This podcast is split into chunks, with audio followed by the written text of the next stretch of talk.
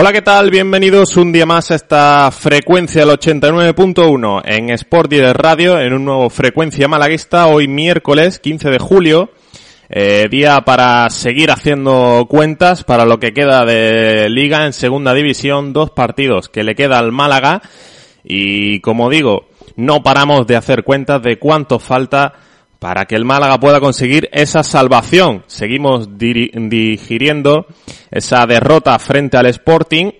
Eh, y así que hoy vamos a debatir varios aspectos y vamos a escuchar también las palabras de Pellicer y de Lombán que hablaron ayer eh, sobre ese partido.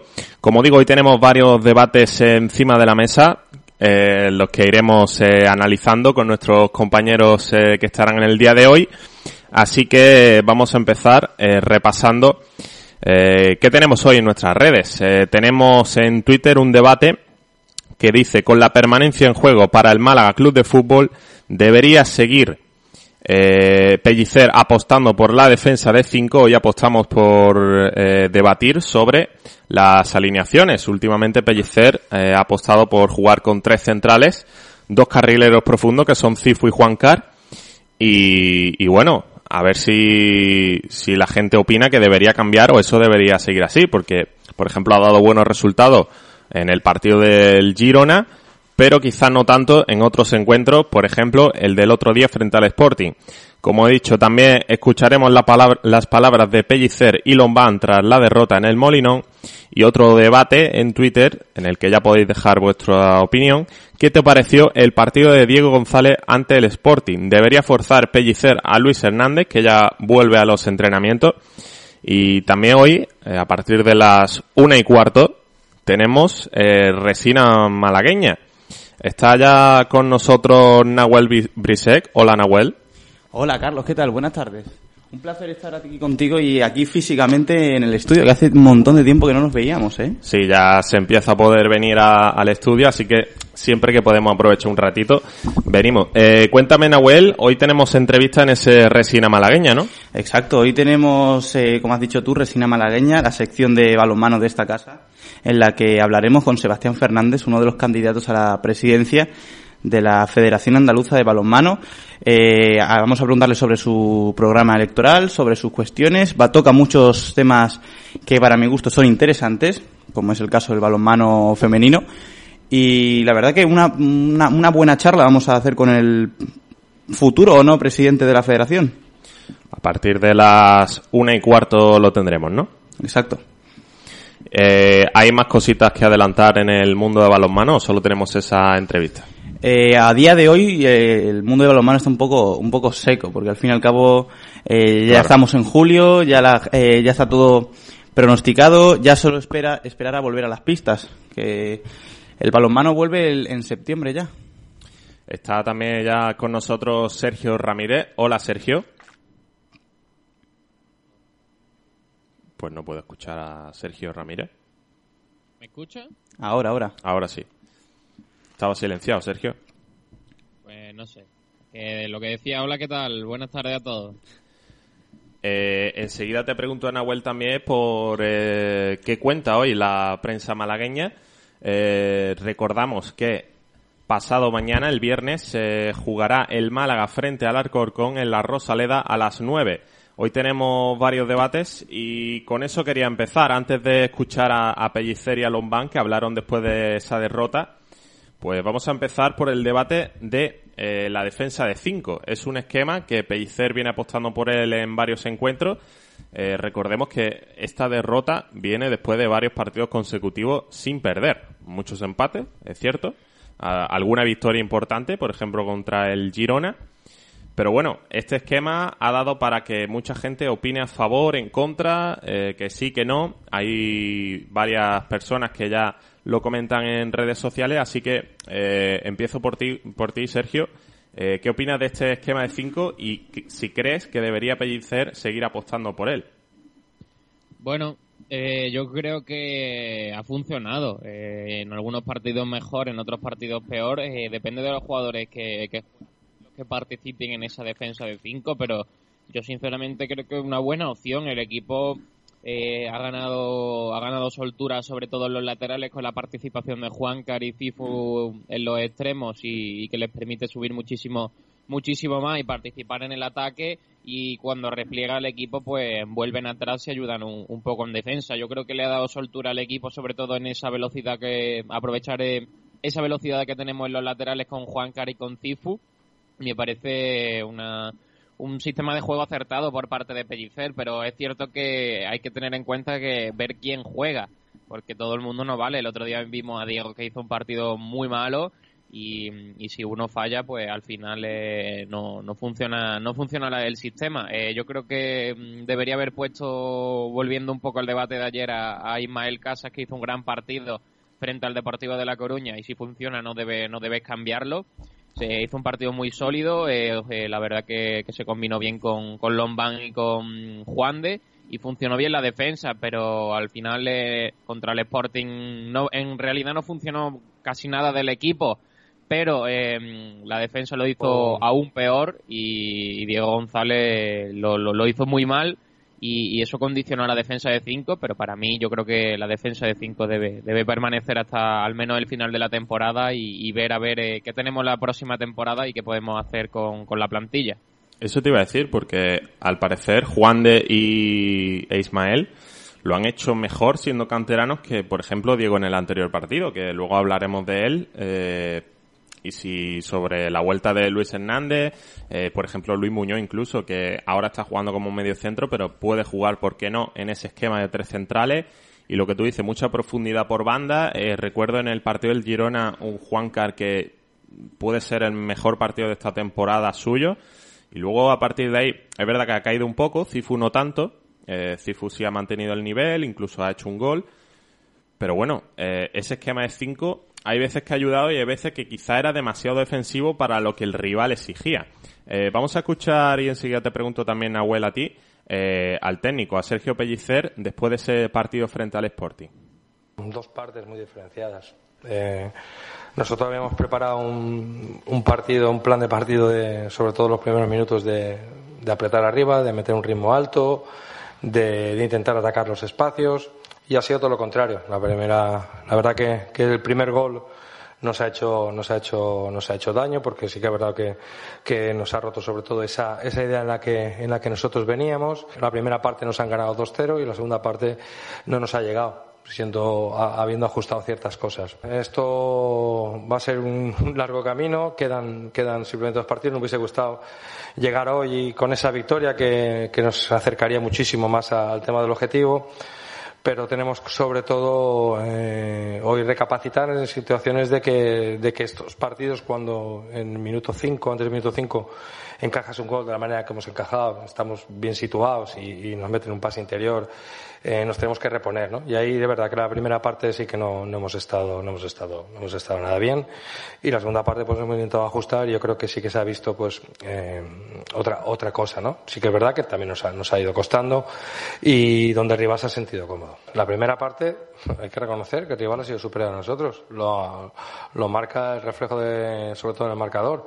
Eh, sobre todo también eh, ellos han tenido cuatro remates a, puerta entre los, entre los tres palos, nosotros también, pero la sensación era de que estaban mejor que nosotros. Estamos viendo mm, en esta liga muchos partidos en estas situaciones. Aquí no hay los rivales, pues, hay muchas, muchas sorpresas y, demostrado está cómo, cómo, se ha dado esta, cómo se está dando esta, esta jornada y no puedes. Eh, en el momento que, que hay un rival, en momentos del partido, se pone por delante y es capaz de, superarte, sobre todo eh, en sensación de, de esa acción de, del gol y luego en el juego, cuesta mucho equilibrar, ¿no? Y es verdad que, que sí que es lo positivo en ese aspecto que la segunda parte nos hemos ajustado y hemos intentado sobre todo jugar más en campo contrario, tener un poquito más el balón, eh, eh, nos ha faltado siguiendo haciendo el de cuando hemos metido dos puntas, el de pues como la jugada de la última jugada del gol ¿eh? intentar sacar centros para ese segundo balón, al tener dos delanteros dentro de área para,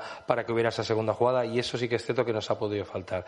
Eh, la diferencia está claro. La primera parte en la cual eh, hemos ido en ese aspecto nos han superado y, la segunda parte pues intentar ajustar. Mucha prudencia, que hubiésemos ganado mucha prudencia y aunque no se hubiese conseguido la victoria, mucha paciencia porque va a ser, vamos a depender de nosotros y ya sobre todo eh, el partido del viernes, cómo lo afrontamos, cómo lo afrontamos el día del deporte. Está claro de que nosotros tenemos que ser muy autocríticos dentro, pero ya levantar la cabeza y lo que hemos dicho enseguida eh, a pensar en, en, la final. Estamos jugando finales constantemente. Estamos final, cada partido es una final, es una final y ahora el viernes pues tenemos tenemos otra, tenemos otra en la cual eh, dependemos de nosotros y, y, tenemos que, como digo, tenemos que pensar en la, en la idea de, de en este estrés emocional y en esta competición en la cual el, el, equipo que está mejor equilibrado a nivel emocional, ya estamos recuperando jugadores y creo que para lo mejor para nosotros es que jugadores que, tanto por sanciones como por lesiones, ya vamos teniendo un poquito ese fondo de plantilla, ¿no? Y yo en ese aspecto, pues, eh, no quiero ser, sobre todo, ni optimista ni pesimista, sino ser realista. Y realista es que nos va a tocar sufrir, pero no nosotros, a todos los equipos que estamos ahí. ¿eh? y, muchos se quisieran cambiar por nosotros, pero nosotros tenemos que mirar nuestro, nuestro futuro y nuestro presente es el partido de Alcorcón y mirar sobre todo de, de reponernos y, y, mirar hacia adelante porque, porque sabíamos que esto era un camino lleno de obstáculos, ¿no? Pues ahí estaban las palabras del técnico de Sergio Pellicer sobre ese partido. Lo comentábamos ayer, esa primera parte en la que el Málaga, en mi opinión, tira el partido y a partir de la segunda es eh, muy difícil ya remontar. Está también ya con nosotros Borja Aranda. Hola Borja. Muy buenas compañeros, ¿qué tal? ¿Qué tal Borja? Eh, os pregunto chicos, ¿qué os parecen las palabras de Pellicer? A ver, yo es que ya desde la rueda de prensa del otro día lo escuché en directo y, y hoy sigo en las mismas, ¿no? Él vende el mensaje que tiene que vender. Eh, él siempre está, entre comillas, excusando a los jugadores, protegiéndolos, siempre escudándose en la situación del Málaga para, para justificar eh, todo lo que pase si es mal. Eh, evidentemente, yo creo que, estoy de acuerdo contigo en que el Málaga el otro día hizo una primera parte lamentable, deplorable. Para mí fue una falta de actitud tremenda. Fue un error también del entrenador en el planteamiento, no sé si tanto en el planteamiento, pero sí en los hombres que, sacó al campo. Y, yo creo que muchas veces, no solo a Pellicera, al resto de entrenadores les, les echo en falta un poco de, autocrítica real. De que se siente en una rueda de prensa y diga, oye, me he equivocado al elegir los jugadores. Que lo hizo, por cierto, el otro día Sergio, entrenador del Valladolid, en Movistar, cuando le entrevistaron post partido. Entonces yo echo un poco en falta eso. Está muy bien que Pellicer quiera ser un poco padre de los futbolistas y que quiera protegerles y que lo venda esto como algo bélico y eh, viene una final. Vale, está, está fantástico, fabuloso, pero el día que tú te equivocas, te sientas en la rueda de prensa y dices, oye señores, me he equivocado. Igual que el día del Albacete, oye, me he equivocado porque hemos hecho un planteamiento, yo tenía pensado un partido que no era este y debía haber sido este. Oye, pues soy contra el Sporting, quizás no he acertado haciendo estos cambios en el 11. En ese sentido, eh, creo que, el mensaje de Pellicer se me hace repetitivo y, y en ocasiones absolutamente inocuo. Pero Pellicer al fin y al cabo dice una cosa que es que eh, muchos equipos le gustarían estar como él, como es el caso del Albacete, del Lugo, que están a seis puntos de, de, la barra de 250 puntos, que es donde se sitúa matemáticamente el, los puestos de, de permanencia. Pero el Málaga, aunque haya jugado un partido muy lamentable, como ha sido la primera parte, ha estado, aunque sea muy populista que lo diga, ha estado a un solo gol de sellar la de conseguir medio paso para la permanencia. Sí, pero, pero a mí es que ese argumento de el resto de equipos quisieran estar donde nosotros, me parece de perdedor absoluto. Es decir, y lo, lo diga quien lo diga, ¿eh? Pellicer o el que sea. A mí eso de es que, el, claro, si, si tú te quieres comparar con los peores equipos de la categoría, por supuesto, claro que querrían. Pero yo entiendo que un club como el Málaga, independientemente de la situación que está, no se debe de plantear con los peores. Debería de, decirse el Málaga. Es que yo, en la línea que he hecho, si no hubiera hecho los últimos partidos lamentables en Memolinón y en casa contra el Albacete, a lo mejor estaría en la posición cómoda de la tabla. Entonces, eso de, no, es que el resto eh, quieren estar como nosotros, desearían estar como nosotros. Bueno, sí, claro, y los de segunda vez seguramente también desearían estar como el Málaga. O sea, a mí me parecen frases demasiado demasiado demagógicas y sobre todo demasiado populistas de cara a la afición, que yo entiendo que lo tiene que hacer. haber salido al campo a ganar el partido y, no fijarse en nada más. Claro, pero así como que tiene que salir el partido de, este próximo viernes contra el Alcorcón. Y Tendría que haber salido contra el Sporting a intentar sacar un buen resultado y sellar media permanencia, porque lo podía haber conseguido contra el Sporting y el equipo salió como si estuviese ya salvado. Eh, hola chicos. Don Kiko. Hola Kiko, ¿qué tal? Muy buenas a todos. Es que estoy aquí escuchando y, a ver, yo estoy de acuerdo con casi todo lo que ha dicho Borja Aranda. Nahuel, por supuesto, vuelve a demostrar que no tiene ni puñetera idea de fútbol, básicamente. Eh, su comentario. Yo es que empiezo así de duro, porque es que os veo eh, demasiado, ¿cómo lo diría? La palabra no sé si es mm, eh, condescendientes, probablemente. Os, os, da pena pellicero o algo. O, os da pena darle a un tío de la casa o... Pero vamos a ver, que Pellicera jugó en el Málaga dos años como mucho, tres, no sé, no recuerdo ahora bien. Tendría que volverlo a mirar. Fue un jugador residual. Eh, en la cantera tampoco ha sido un, tipo muy importante. Es verdad que, nos hizo campeones con los juveniles y tal. Y le estáis perdonando la vida de una manera, vamos a ver. Cuando un tío se equivoca, se le dice. Cuando un tío acierta, se le dice. pero la pregunta que yo hago es algo de lo que decía Borja Aranda hace un momento. ¿Por qué especular? ¿Por qué especulamos? ¿Por qué cuando el equipo salió a jugar contra el Deportivo de La Coruña a ganar el partido ganó? ¿Por qué cuando salimos a jugar contra el Girona, al, eh, al Girona atacándole ganó el equipo? ¿Por qué tenemos que echarnos atrás contra otros equipos? ¿Por qué tenemos que darle el balón? ¿Por qué tenemos que presionar en el medio campo en lugar de, presión, de la presión alta? ¿Por qué? ¿Por qué, ¿Por qué esa necesidad? ¿Por qué tenemos que la necesidad de jugar con los no, no titulares? ¿Qué, qué, qué está pasando? Eso a lo mejor el mismo discurso de ayer, pero es que es que es la verdad. Cuando el equipo sale a, jugar de tú a tú, le gana cualquiera. Es que el mensaje, lo, vuelvo a repetir, cuando el año pasado eh, Muñiz se va del equipo, lo echan, eh, llega Víctor Sánchez y dice, este equipo tiene que ser protagonista. Y el equipo funciona. ¿Por qué el, el Málaga no puede ser protagonista? ¿Por qué el Málaga tiene que ser un equipo a verlas venir? ¿Por qué el Málaga tiene que mirar lo que dice el, el resto de los equipos. Eh, el mensaje ese de es que todos los demás tendrían que estar pensando en que el Málaga, eh, ojalá estuviéramos como el Málaga. Mire usted, no, no, porque ese mensaje es absolutamente lamentable. Porque entonces nosotros estaríamos pensando, ojalá estuviéramos como el Cádiz. No, claro, claro, eso es. ¿Por qué no digo yo? Porque yo no le exijo a Pellicer estar como el Cádiz. Ahora sí, sí, sí me vale el discurso para los que están por debajo nuestra, pero para los que están por encima no. No, ya quisiéramos nosotros estar como, yo no sé, como el Fuenlabrada, por ejemplo. Bueno, te lo pongo muy fácil, Kiko, es que si hubiera ganado el Málaga al Tenerife, aquel partido, y, hubiera ganado al Albacete, es que el Málaga hubiera estado seguramente eh, peleando incluso, no te digo por playoff, porque era muy difícil, pero estaría más cerca del playoff que del descenso. Es decir, el Málaga... la diferencia entre nosotros y Pellicer es que nosotros eso no lo decimos. Él sí. Claro, por eso, pero por eso, por eso yo me quejo de ese mensaje, de que, de que ese mensaje está fenomenal. Si tú has cogido el equipo, pues como Fernando Vázquez, que estaba muy en descenso, le has sacado arriba, luego tienes una pequeña mala racha, pues yo entiendo que Vázquez diga, no, es que el equipo estaba hundido, es que el deporte estaba en segunda vez y gana no sé cuántos partidos seguidos, siete seguidos, lo saca de ahí, es diferente. Yo entiendo que la situación del Málaga sí es complicada, todo el tema del jeque, etcétera, etcétera. Pero la realidad es que el Málaga, y lo hemos dicho siempre, tiene un once titular capacitado para estar ganando a cualquier equipo de la categoría. Por lo menos en cuanto a once titular. Achacamos que le falta fondo de armario, estoy de acuerdo. Pero once titular lo tiene. El problema es la actitud con la que sales a los partidos. Como sabe Kiko que es una pergada mía, el día del Girona y el día del, del Depor son partidos en los que el Málaga es agresivo, va a apretarles a, la presión. El otro día, el segundo gol que marca el Sporting, que es un pase desde su campo a una defensa de 5 que pilla en línea y le gana la espalda a Álvaro Vázquez. ¿Por qué? Porque nadie va a apretar al lanzador, nadie aprieta al futbolista del Sporting que mete el balón largo. Eso pasa porque hay falta de intensidad, falta de actitud y hay un sentido de poca agresividad. No le ha pedido el entrenador ir a apretar al Sporting arriba, ir a morderle. No, no. O si lo ha dicho, mal sus futbolistas porque no le han hecho caso. Es decir, ¿por qué el Málaga puede hacer grandísimos partidos como el del Girona, como el del Depor, pero luego puede hacer bazofias absolutas como el del Albacete o como el del Sporting de Gijón? Porque el equipo, el Deportivo, el, equipo salió a apretar.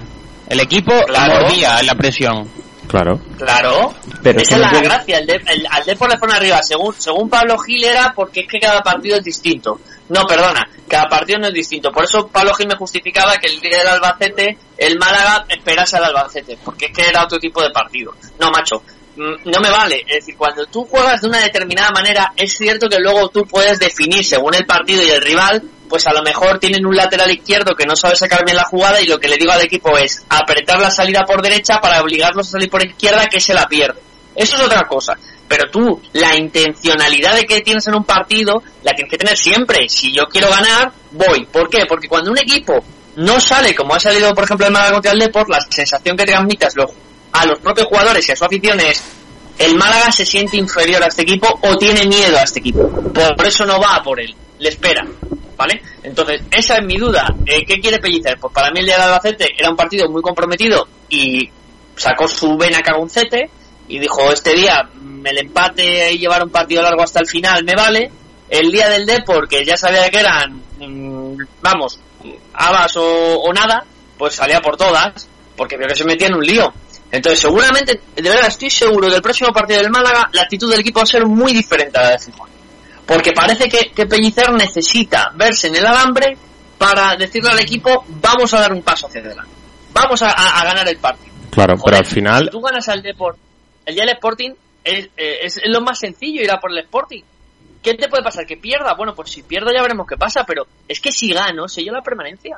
Hmm. Voy a querer ganar ya. Voy a querer sellar esto, que me sobren dos Pero no jornadas. tenéis- y no las dos tenéis la jornadas, sensación- tranquilo. Eh, perdona Borja, ¿no, ¿no tenéis la sensación de que el equipo hay días que por lo que sea sale a no perder? Eso es, claro, claro. Esa es la sensación del día del Albacete, por ejemplo. El día del Albacete, el Málaga viene a hacer un partido largo en el que su máxima es dejar la portería a cero y luego si metemos una, pues fenomenal. Ya, pero, Pero, es además, que ahí fíjate, a lo mejor no, eh, a lo mejor es demasiado eh, eh, hacer un, res- un resumen demasiado eh, corto, ¿no? Ya no, ya no digo de salir a, a perder o a empatar, ¿no? Eh, a no perder. Yo digo que eh, la lectura que hace de los partidos Pellicer a veces es muy simplista. Es decir, mm, eh, voy a poner a estos jugadores en la primera parte para desgaste del rival y en la segunda parte salen estos que son mejores o que están más frescos y ganamos el partido. A mí eso me parece un- una preparación de partido demasiado fácil, muy muy fácil, Sí. de, de- de equipo de regional. Porque no, en el Pero fútbol creo- profesional eso no pasa. Es que eso no pasa. Es que cuando, cuando tú sales así, lo normal es que te metan un par de chicharros en la primera parte y se acabe el partido. Y lo que le pasó el otro día contra el. Sporting. Lo que le pasó el otro día contra el Sporting. Es decir, al final cuando tú planteas un partido donde tu único interés es partido largo, portería cero y a ver la balanza de qué lado cae, te puede salir cara o te puede salir cruz. Porque Claro. igual que tú estás esperando el fallo del rival, puede venir tu fallo.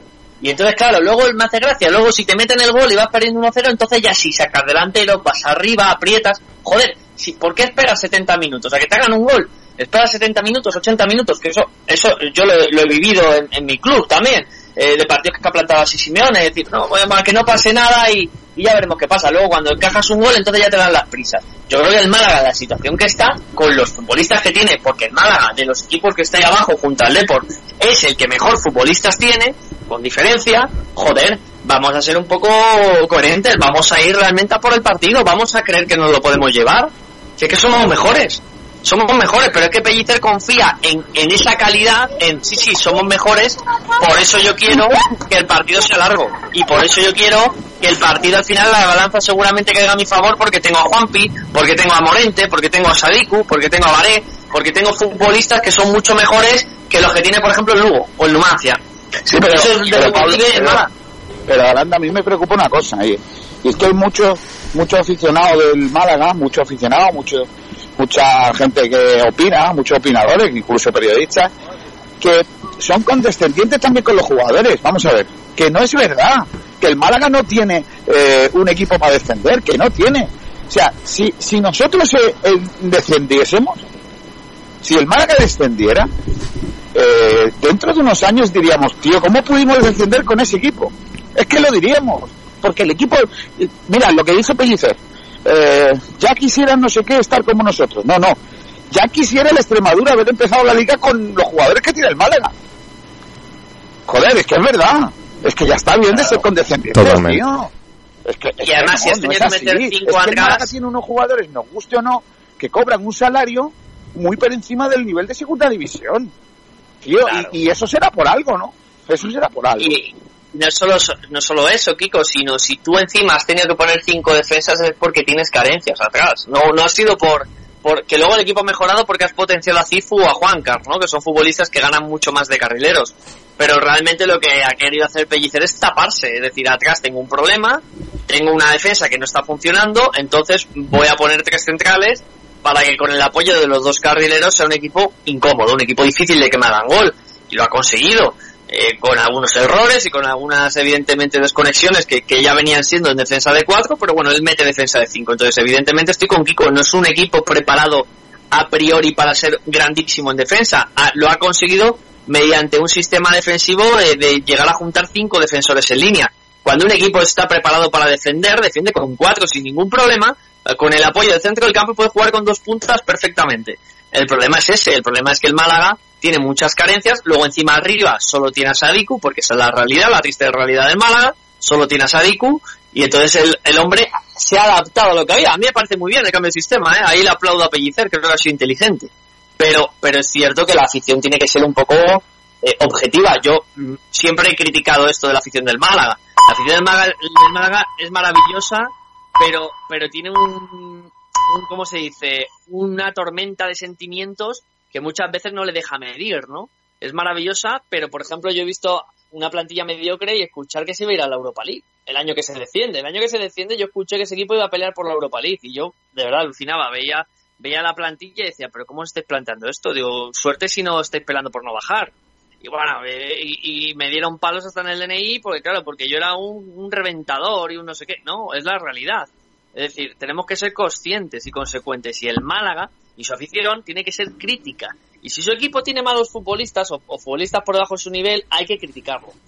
O hay que aceptarlo. Pero no, no mm, ponderar en una realidad que no existe. Y ni tampoco ser conformistas. Porque ahora hay una línea conformista que es el equipo lo hace mal, pero no, es que, que- ¿qué va a hacer Pellicer? Hombre, pues oye, escúchame, Pellicer, si es capaz de plantear buenos partidos en, digamos, plazas grandes, ¿por qué se te atragantan las pequeñas? Pues porque con los pequeños estás pensando como un equipo pequeño. Y tú tienes que seguir pensando como un equipo grande. Así es como ganas, es que esa es la realidad. Si el Málaga tuviese un equipo lleno de futbolistas, pues como a lo mejor puede ponernos el Racing de Santander, pues puedo entender que tu planteamiento sea otro. Claro. Pero de verdad, yo, yo estoy insistiendo que el Málaga tiene más equipo de lo que la gente habla y la gente dice. Lo que pasa es que, claro, la situación es tan rocambolesca a nivel club que a Pellicer tiene, eh, o Pellicer o el entrenador que está ahí, tiene como ese escudo de justificarse de si los resultados no llegan, es claro que tú fíjate la situación que tenemos aquí, ¿vale? Cojonudo, pero tú tienes un internacional, por ejemplo, jugando de nueve, un internacional albanés, y tienes, por ejemplo, a, a Keidi Barre, que es otro internacional, y tienes a Juanpi, que es otro internacional, ¿eh? Tienes a Luis Hernández, que es un equipo que lo ficha el campeón de la Premier League, que no es cualquier equipo. Lo ha fichado el Leicester, el campeón de la Premier League. Tienes a un portero internacional con Marruecos. Es decir, es que el Málaga no están jugando mm, cuatro chicos que han sacado de segunda B a ver, a ver si suena la flauta y lo hacen bien. No, en el Málaga hay futbolistas contrastados. Ahora bien, que son futbolistas que están mm, rindiendo regular, bueno, puede ser. Que son futbolistas que cobran mucho para estar en segunda, también. Pero no, no hablemos de jugadores que parecen de verdad que estamos hablando de pescaderos, carpinteros y, y yo qué sé, y fontaneros que se juntan un domingo a echar una pachanga. Es que no, que no tiene nada que ver.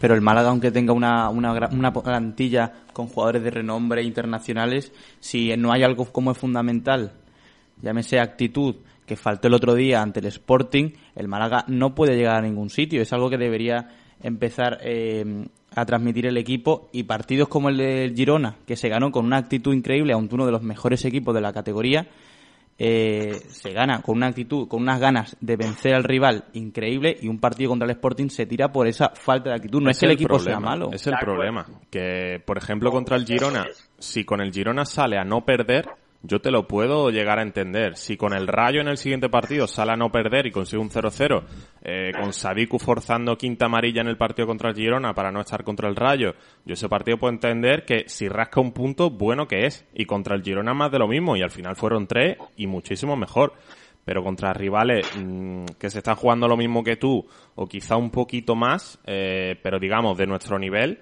no se puede perder o no se puede salir a no ganar. Esa es la clave. Para mí esa es la clave. Lo, has especificado fenomenal. La clave es que no, dependiendo del rival, dependiendo del rival, se puede entender más o menos una decisión. Por eso yo lo que os comentaba, cuando tú a tu, a tu equipo le dices, oye, hoy jugamos, yo qué sé, contra el Cádiz. Tú, si te sientes inferior al Cádiz, yo puedo entender que digas, vamos a esperarles en campo propio, vamos a intentar pillarles en una contra, eh, vamos a jugarle de esta manera.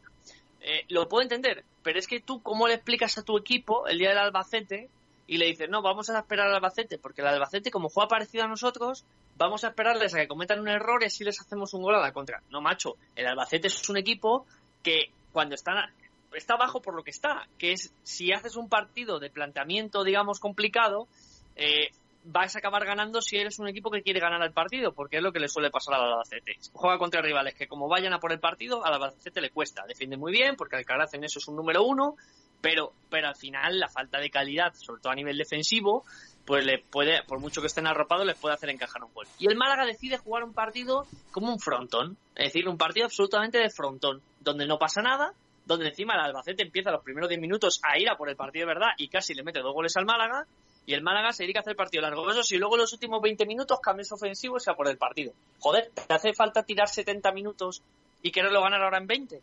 intenta ganarlo en 70 minutos y luego los últimos 20 que vas ganando, a lo mejor te puedo entender, el equipo está cansado, no tengo mucha rotación, le echo un poco más para atrás.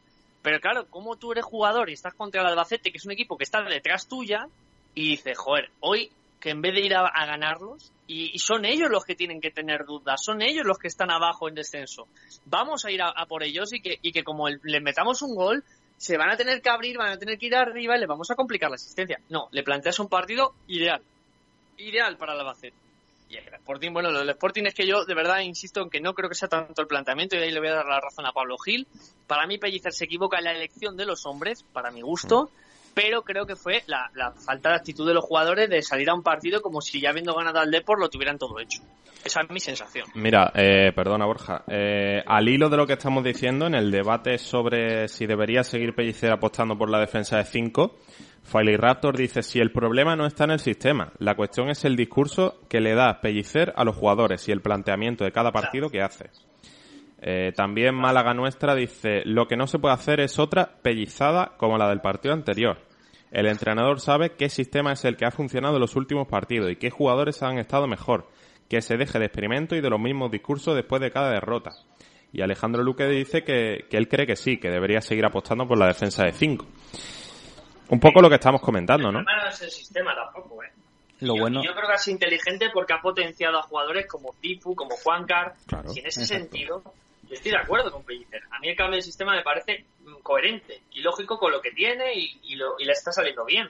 Si el problema es que ya no es cuestión de que pongas tres centrales o 17, el tema es dónde quieres ponerle al equipo a apretar.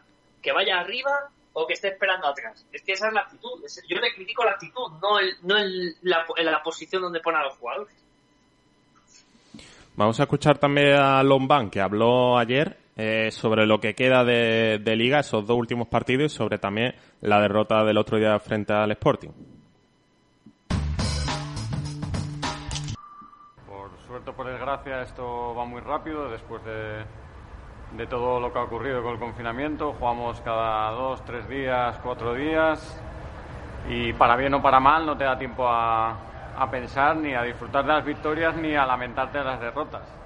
Entonces, bueno, eh, nos queda muy poquito ya, es el último esfuerzo, sabemos que, que lo tenemos muy cerquita, pero siendo conscientes de, de, que todavía falta y con humildad y respeto hacia la competición, eh, intentar finiquitarlo aquí en casa, con ganas de, de conseguir la victoria que, nos viene el, viernes en casa. Eh, independientemente de la situación en la que estamos, eh, nosotros lo que tenemos que hacer es, es ganar, no pensar más allá ni, ni, pensar en los resultados de los demás, simplemente ganar. Eh, primero por el hecho de lo que supone ganar y segundo por lo que por en el club en el que estamos, que cada partido que jugamos tenemos el deber de, de ganar. Bueno, es segunda división, segunda división. Vemos que sí que es verdad que el año pasado eh, los que estuvimos arriba en, la clasificación hicimos muchísimos puntos, este año es diferente, todos los equipos nos quitamos puntos a, todos los equipos y de ahí la poca distancia que hay entre los puestos de playoff y los puestos de descenso. pero yo soy de los que piensa de que primero debemos de mirarnos a nosotros, hacer autocrítica, aceptar todos los errores que comete uno y siempre desde la humildad se consigue, se consigue todo. Y creo que el viernes viene un gran equipo que está en un buen momento y, pensar que jugamos en casa y, de conseguir la victoria. Lo veo como un partido que debemos de ganar. Finales, llevamos afrontando finales desde, desde la jornada 1. Eh, todos los partidos que hemos jugado este año eh, han sido de extrema dificultad. Eh, no vamos a pensar en el pasado ni, ni, en el futuro, vamos a pensar en el presente, en el día de hoy, en entrenarnos, en estar todos a disposición del entrenador para que alinee a, los mejores que, él considere y, ganar el partido. Es que no hay más, hay que ganar sí o sí. Es una de las bases de, la categoría. Eh, primero la humildad, sin humildad en el fútbol eh, no se consigue nada, hay que respetar a todos los rivales por, por igual, independientemente en el equipo que estés, en la clasificación como estés. Hay que respetar y ser humilde independientemente de que juegues contra el primero o, contra el último. Eh, hay que sacar el, el 100% de, de forma individual de, cada uno, de los que salgan al terreno de juego. Aquí ahora mismo ya no hay, no hay egos individuales, hay, hay que pensar en el colectivo más que nunca y, y remar todos eh, a la misma dirección. Después de todo lo que ha ocurrido y la dificultad que, hemos pasado como sociedad. Era un reto también para mí el, estar los máximos partidos disponibles para el entrenador y creo que esa de forma individual es la manera que tengo de ayudar al equipo a, conseguir las victorias que, se necesitan. Pues ahí hablaba David Lombán, eh, el propio jugador hablaba de esa autocrítica que antes mencionábamos y decía que el siguiente partido, el del viernes, es un partido para ganar. Que lo que decía, un Lombán muy ambicioso y como él ha dicho, es que el próximo partido, como ha comentado previamente, es como todos los anteriores, una final que llevan afrontando de la jornada 1. Pues sí, esto es lo que queda, partido el viernes. Ay, Carlos, una cosa que, que, a mí me gusta, ¿no? Que prefiero el discurso de David Lombán al de Pellicer.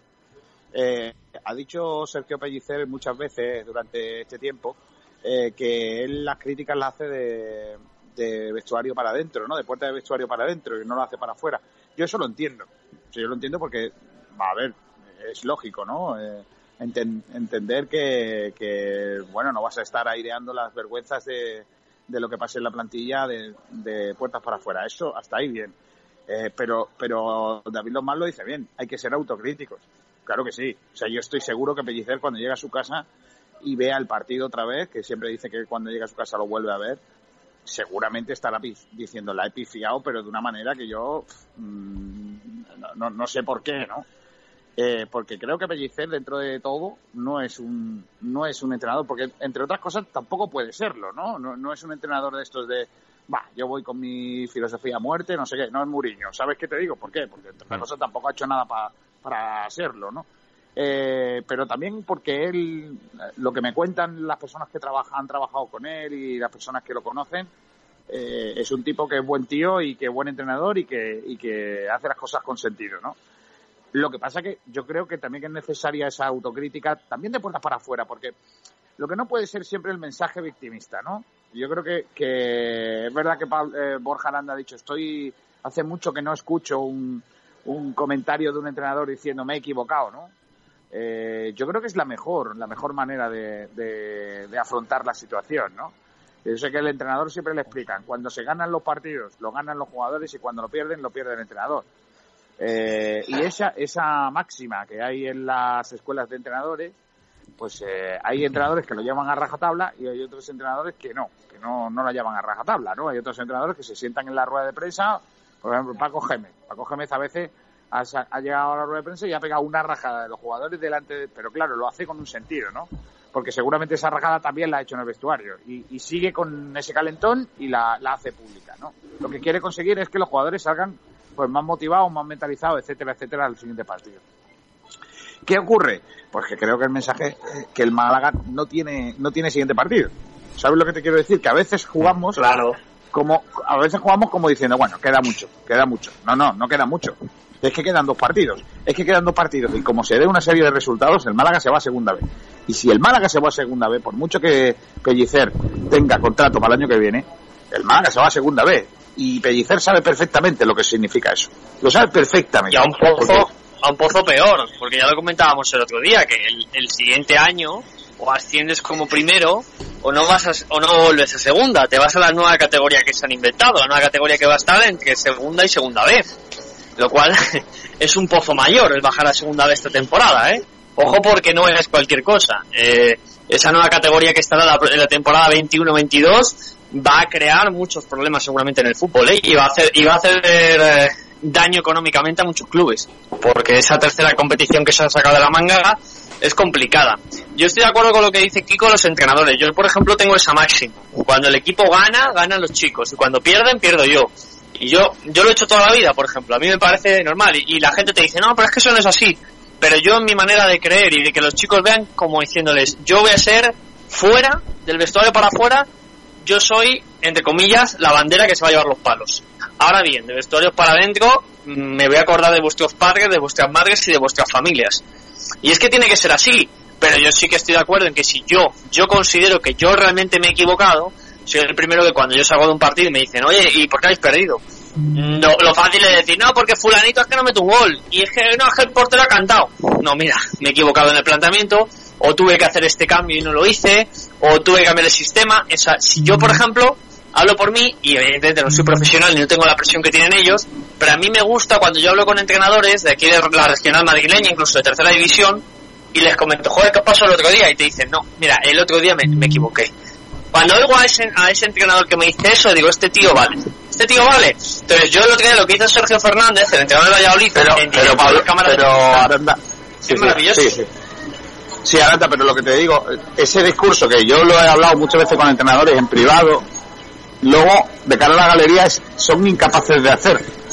Y es muy lamentable. Claro, pero por la, por la, por la presión, pero, pero yo estoy de acuerdo en que por eso yo valoro lo que hizo Sergio el otro día. No es fácil salir y decir, y además que tiene una explicación táctica. Dijo, no, mira, he salido en rombo en el centro del campo, queriendo eh, minimizar y hacer daño al Barcelona, que ahora está jugando en rombo para hacerle prácticamente una marca al hombro a los jugadores del Barça, y mis jugadores, como nunca han jugado así, o no han interpretado bien lo que yo quería hacer, o yo no se lo he explicado bien, eh, hemos hecho una muy mala primera parte y lo he corregido la segunda. Joder, a mí yo veo eso, soy aficionado de Valladolid y digo, joder, qué pedazo de entrenador tengo.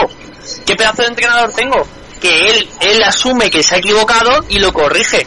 Yo cuando Pero sale Pellicer y bueno, todo Aranda, es, es que ya quisieran, es que ya quisieran estar como yo, pues joder, pues vaya explicación que me das, muy bien, sí, que las, en las salas de prensa cada vez se habla menos de fútbol.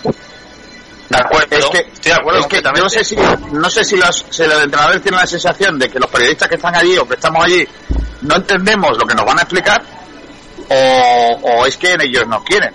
Porque yo creo que, Es que yo creo- es- es que yo creo ayer- que- el otro día tenía que haber sido necesario tenía que haber sido necesario una explicación de Pellicer. Mira, he hecho los cambios, eh, estos dos jugadores han salido porque me dado la gana, o he hecho estos dos cambios porque creo que, que Massa y Luis Muñoz están mejor físicamente porque no sé qué. Hemos premiado el buen partido del otro día y me he equivocado. No ha salido como tal. De los revulsivos sí, pero de, de inicio no.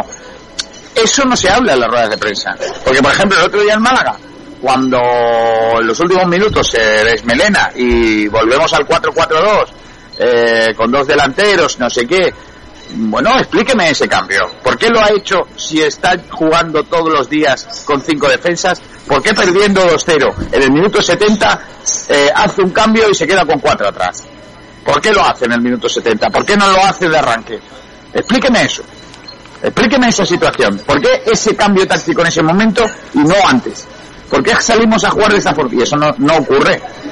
Pero para- a lo mejor también es un problema de los periodistas, ¿eh? que no hacemos las preguntas de, vi- de vida. No, pero, es que, pero ¿qué me, pasa? me Que mucho. ahora, a nivel mediático, Kiko, a- ahora pasa tanto que lo que interesa son otras cosas que no son fútbol.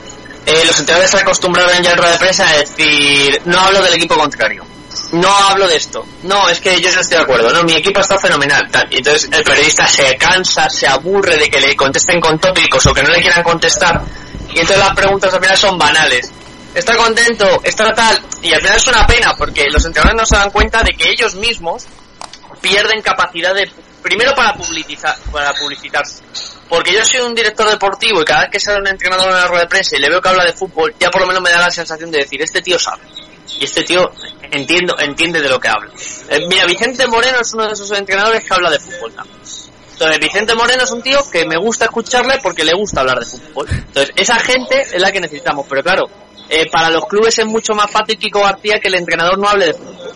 Porque los, el, el, club lo que no quiere es que el entrenador salga y diga, mira, hemos hecho una basura de partido, eh, me he equivocado en el planteamiento, mis jugadores han estado muy por debajo de su nivel, hemos hecho ridículo. No, porque al final es darle material. Aunque el aficionado quiere escuchar eso, porque es lo que ha visto, parece como que es darle más pie y más hacha de guerra al aficionado. Entonces prefieren un tío de club que diga las cuatro sandeces que se suelen decir y luego frasecitas pues como esta última que acabamos de ir. No es que hay equipos que se cambiarían por nosotros ya y tú te cambiarías por el Cádiz como tú muy bien has dicho o por el Zaragoza por el Huesca.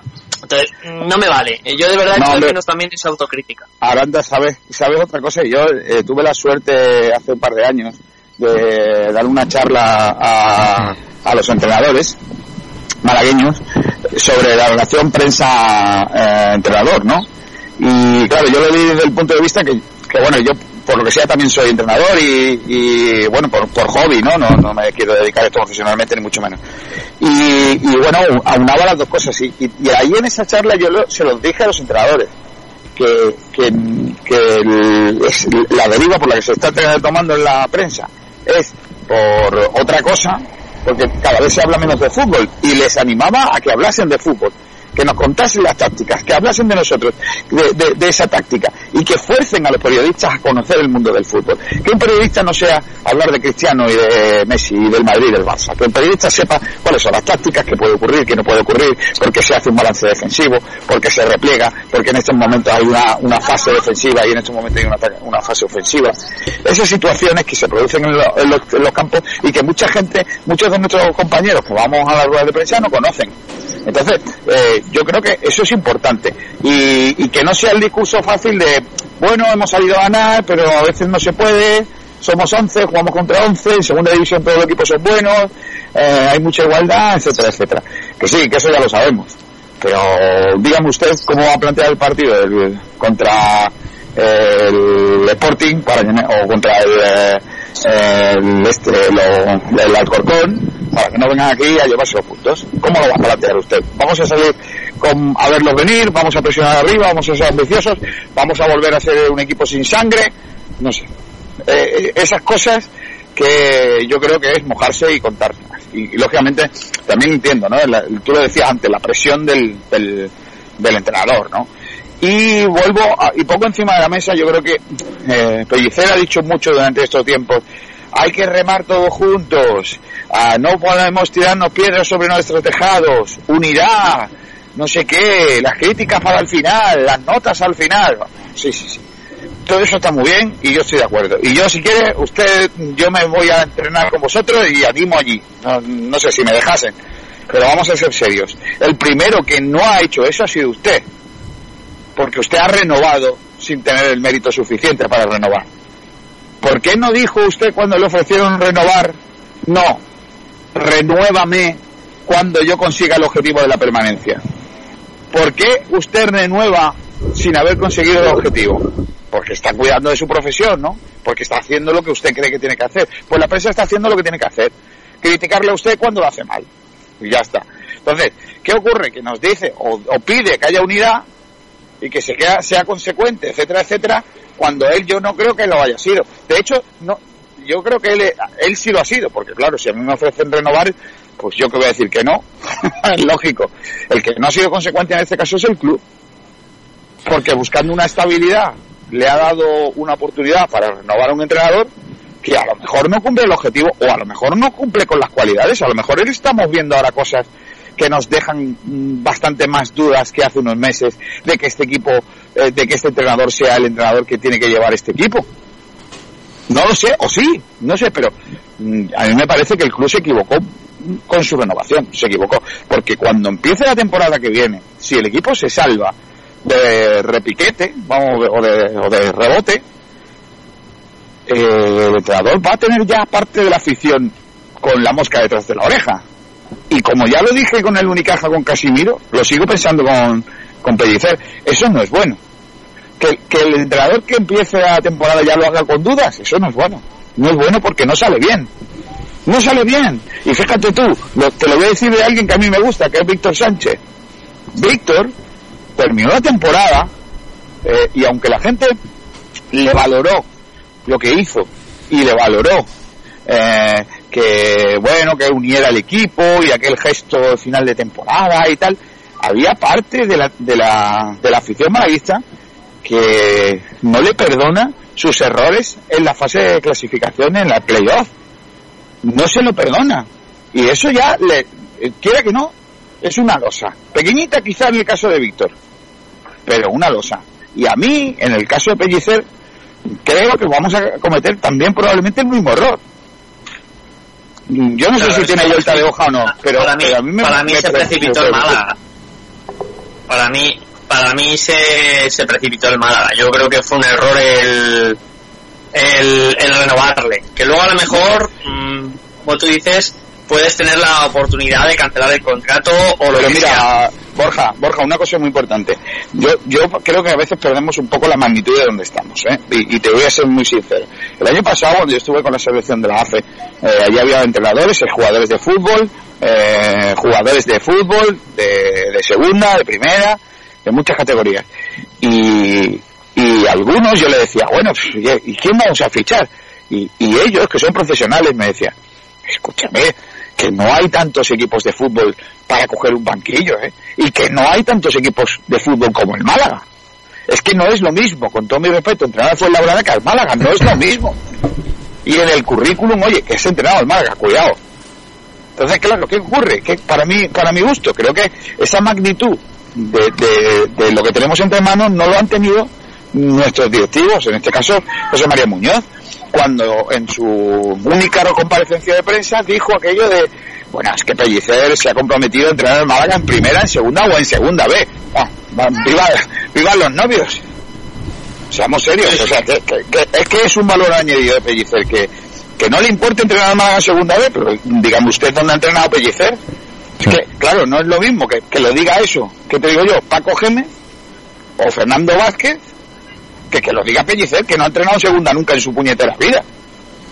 Perdonad, chicos, eh, son las una menos cinco, no os quiero cortar el debate, pero es que tenemos que hacer una pausa publicitaria, porque es que se estrena con nosotros eh, Pub King, para disfrutar de Hombre. todos los partidos de Liga, del Málaga, de Champions, con buena música, buen ambiente. Allí, Kiko, estuvisteis para el Málaga ¿Cómo Deport. se come, niño? Madre mía, ¿Cómo ¿no? se come en el paquín, niño? Buah.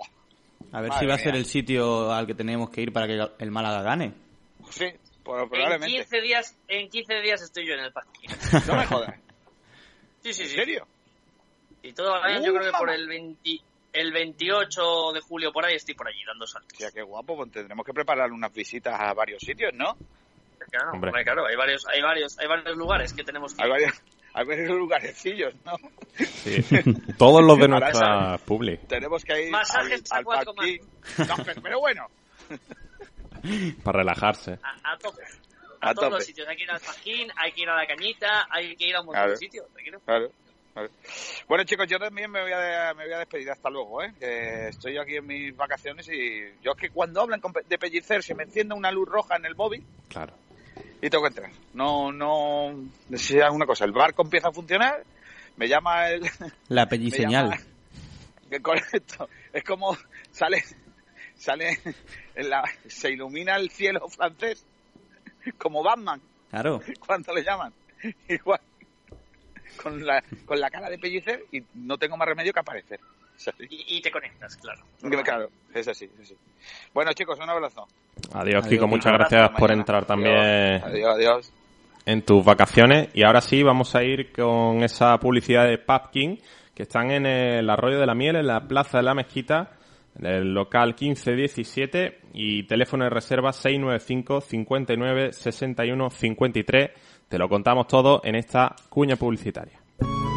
Del ganadero a tu mesa. En Cárnicas Rincón disponemos de varias explotaciones ganaderas donde nosotros Del ganadero a tu mesa. En Cárnicas Rincón disponemos de varias explotaciones ganaderas donde nosotros mismos seleccionamos las piezas de ganado más interesantes. Por ello te garantizamos siempre la máxima calidad de nuestros productos. Más de 40 años en el sector avalan la experiencia de Cárnicas Rincón, una empresa de carácter familiar que ha ido creciendo generación tras generación, comprometidos para ofrecer la máxima calidad y el mejor precio a nuestros clientes. Prueba nuestro lechazo IGP, cochinillo de Segovia, chuletón de ternera, solomillo, carne de buey y elaborados con la máxima calidad y frescura. Lo enviamos al vacío para que llegue todo el sabor, aroma y calidad de nuestra tierra castellana. Visita nuestra tienda cárnicasrincón.es. Cárnicas Rincón está en calle Caño número 12, Pedrajas de San Esteban, Valladolid.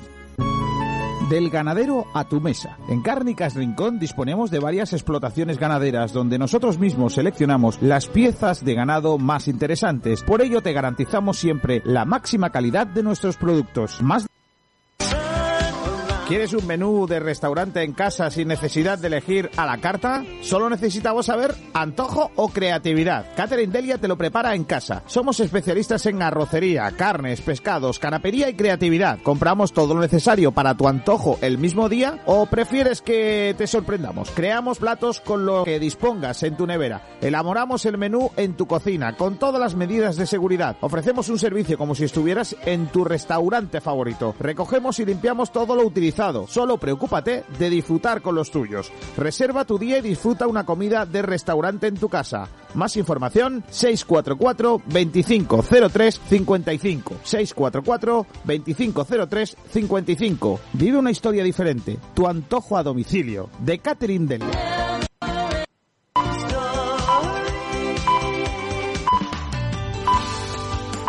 Alimentos de Perol, excelencia gastronómica artesana, productos artesanos y ecológicos de máxima calidad y gran valor nutricional. Somos distribuidores para Málaga y provincia de, entre otros, La Pauleña, salsas, musas vegetales y mermeladas artesanales, elaboradas sin conservantes ni aditivos, 100% frutas de temporada, almendras Málaga, frutos secos y frutas deshidratadas conservadas al vacío y en botes de cristal para conservar todo el sabor y propiedades. Además, miel la fraguara, auténtica miel del Valle del Guadalhorce con la distinción Sabor a Málaga. Infusiones ecológicas y plantas medicinales Andunatura. Te cuidamos por dentro y te aportamos las vitaminas que necesitas. Alimentos de Perol. Productos artesanos ecológicos apoyando a nuestros productores y tiendas de barrio. Pregunta en tu tienda habitual por Alimentos de Perol. Los jamones embutidos Gómez del Pozo están listos para ti. Te están esperando con el mejor sabor, con todo el aroma y calidad que nos caracteriza. 50 años dedicados a ofrecer la mayor selección en nuestros productos. Hemos aunado la tradición y el buen hacer de los artesanos y la vanguardia de las nuevas tecnologías al servicio de la industria. Jamones, embutidos, quesos y aceites premium de oliva virgen extra. Entra en gómezdelpozo.es y conoce nuestros productos y ofertas. Gómez del Pozo, mete la pata de jamón, pero que sea Gómez del Pozo. ¿Quieres un menú de restaurante en casa sin necesidad de elegir a la carta? Solo necesitamos saber antojo o creatividad. Catherine Delia te lo prepara en casa. Somos especialistas en arrocería, carnes, pescados, canapería y creatividad. Compramos todo lo necesario para tu antojo el mismo día o prefieres que te sorprendamos. Creamos platos con lo que dispongas en tu nevera. Elaboramos el menú en tu cocina con todas las medidas de seguridad. Ofrecemos un servicio como si estuvieras en tu restaurante favorito. Recogemos y limpiamos todo lo utilizado Solo preocúpate de disfrutar con los tuyos. Reserva tu día y disfruta una comida de restaurante en tu casa. Más información 644 2503 55 644 2503 55. Vive una historia diferente. Tu antojo a domicilio de Catherine Del.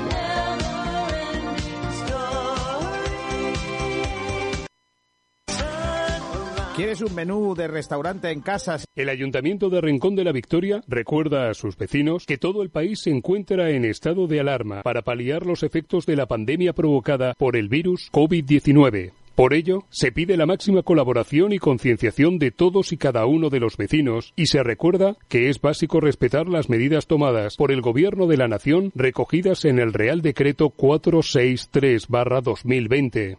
La principal es la que implica la libre circulación por las vías de uso público. El Ayuntamiento de Rincón de la Victoria quiere recordar que únicamente podrán circular por las vías de uso público para la realización de las siguientes actividades adquisición de alimentos, productos farmacéuticos y de primera necesidad, asistencia a centros, servicios y establecimientos sanitarios, desplazamientos al lugar de trabajo, retorno al lugar de residencia habitual, asistencia y cuidado a mayores, menores, dependientes, personas con discapacidad o personas especialmente vulnerables, desplazamiento a entidades financieras y de seguro por causa de fuerza mayor o situación de necesidad, Cualquier otra actividad de análoga naturaleza habrá de hacerse individualmente, salvo que se acompañe a personas con discapacidad o por otra causa justificada. Parar esta pandemia es cosa de todos. Por ello, quédate en casa. Los mejores forjados, rejas, puertas y ventanas y a los mejores precios en talleres metálicos Diego Rodríguez. 30 años al servicio de Málaga y provincia nos avalan. Calidad y servicio con unos precios inigualables. Somos especialistas en ventanas, mamparas de baño y de oficina, rejas, puertas, barandillas. Pídanos presupuestos sin compromiso en los teléfonos 952 30 85 86 o 639 01 18 30. Le esperamos en calle Navia número 21, Polígono San Alberto en la zona de Carlinda. Talleres metálicos Diego Rodríguez. 30 años forjando la mejor empresa especializada en hierros, aluminios, acero inoxidable y PVC de toda Málaga. Igual que los cracks del deporte, tú también necesitas estar a la moda. En Juan Fran Peluqueros te ponemos a la última para que luzcas tan bien como los cracks. Ven a Juan Fran Peluqueros en Río Guareña 12, zona Barbarera Juan 23 o pide cita en el 655 98 95 91. 20 años de experiencia nos avalan. Estamos de aniversario. Ven a celebrarlo a los mejores precios porque tú también eres un crack. Ya estamos aquí de vuelta. Eh, vamos a leer algún comentario más si tenemos en redes y si no vamos a ir con el otro punto del día que es el debate sobre el partido de Diego González.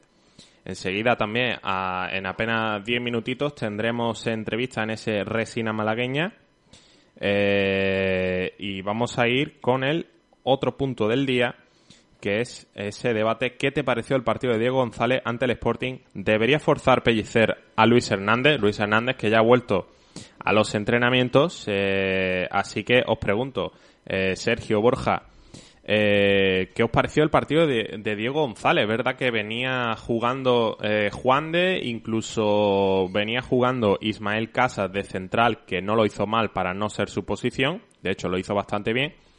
Y el otro partido de, de Diego González me dejó un poco frío, no sé qué opináis.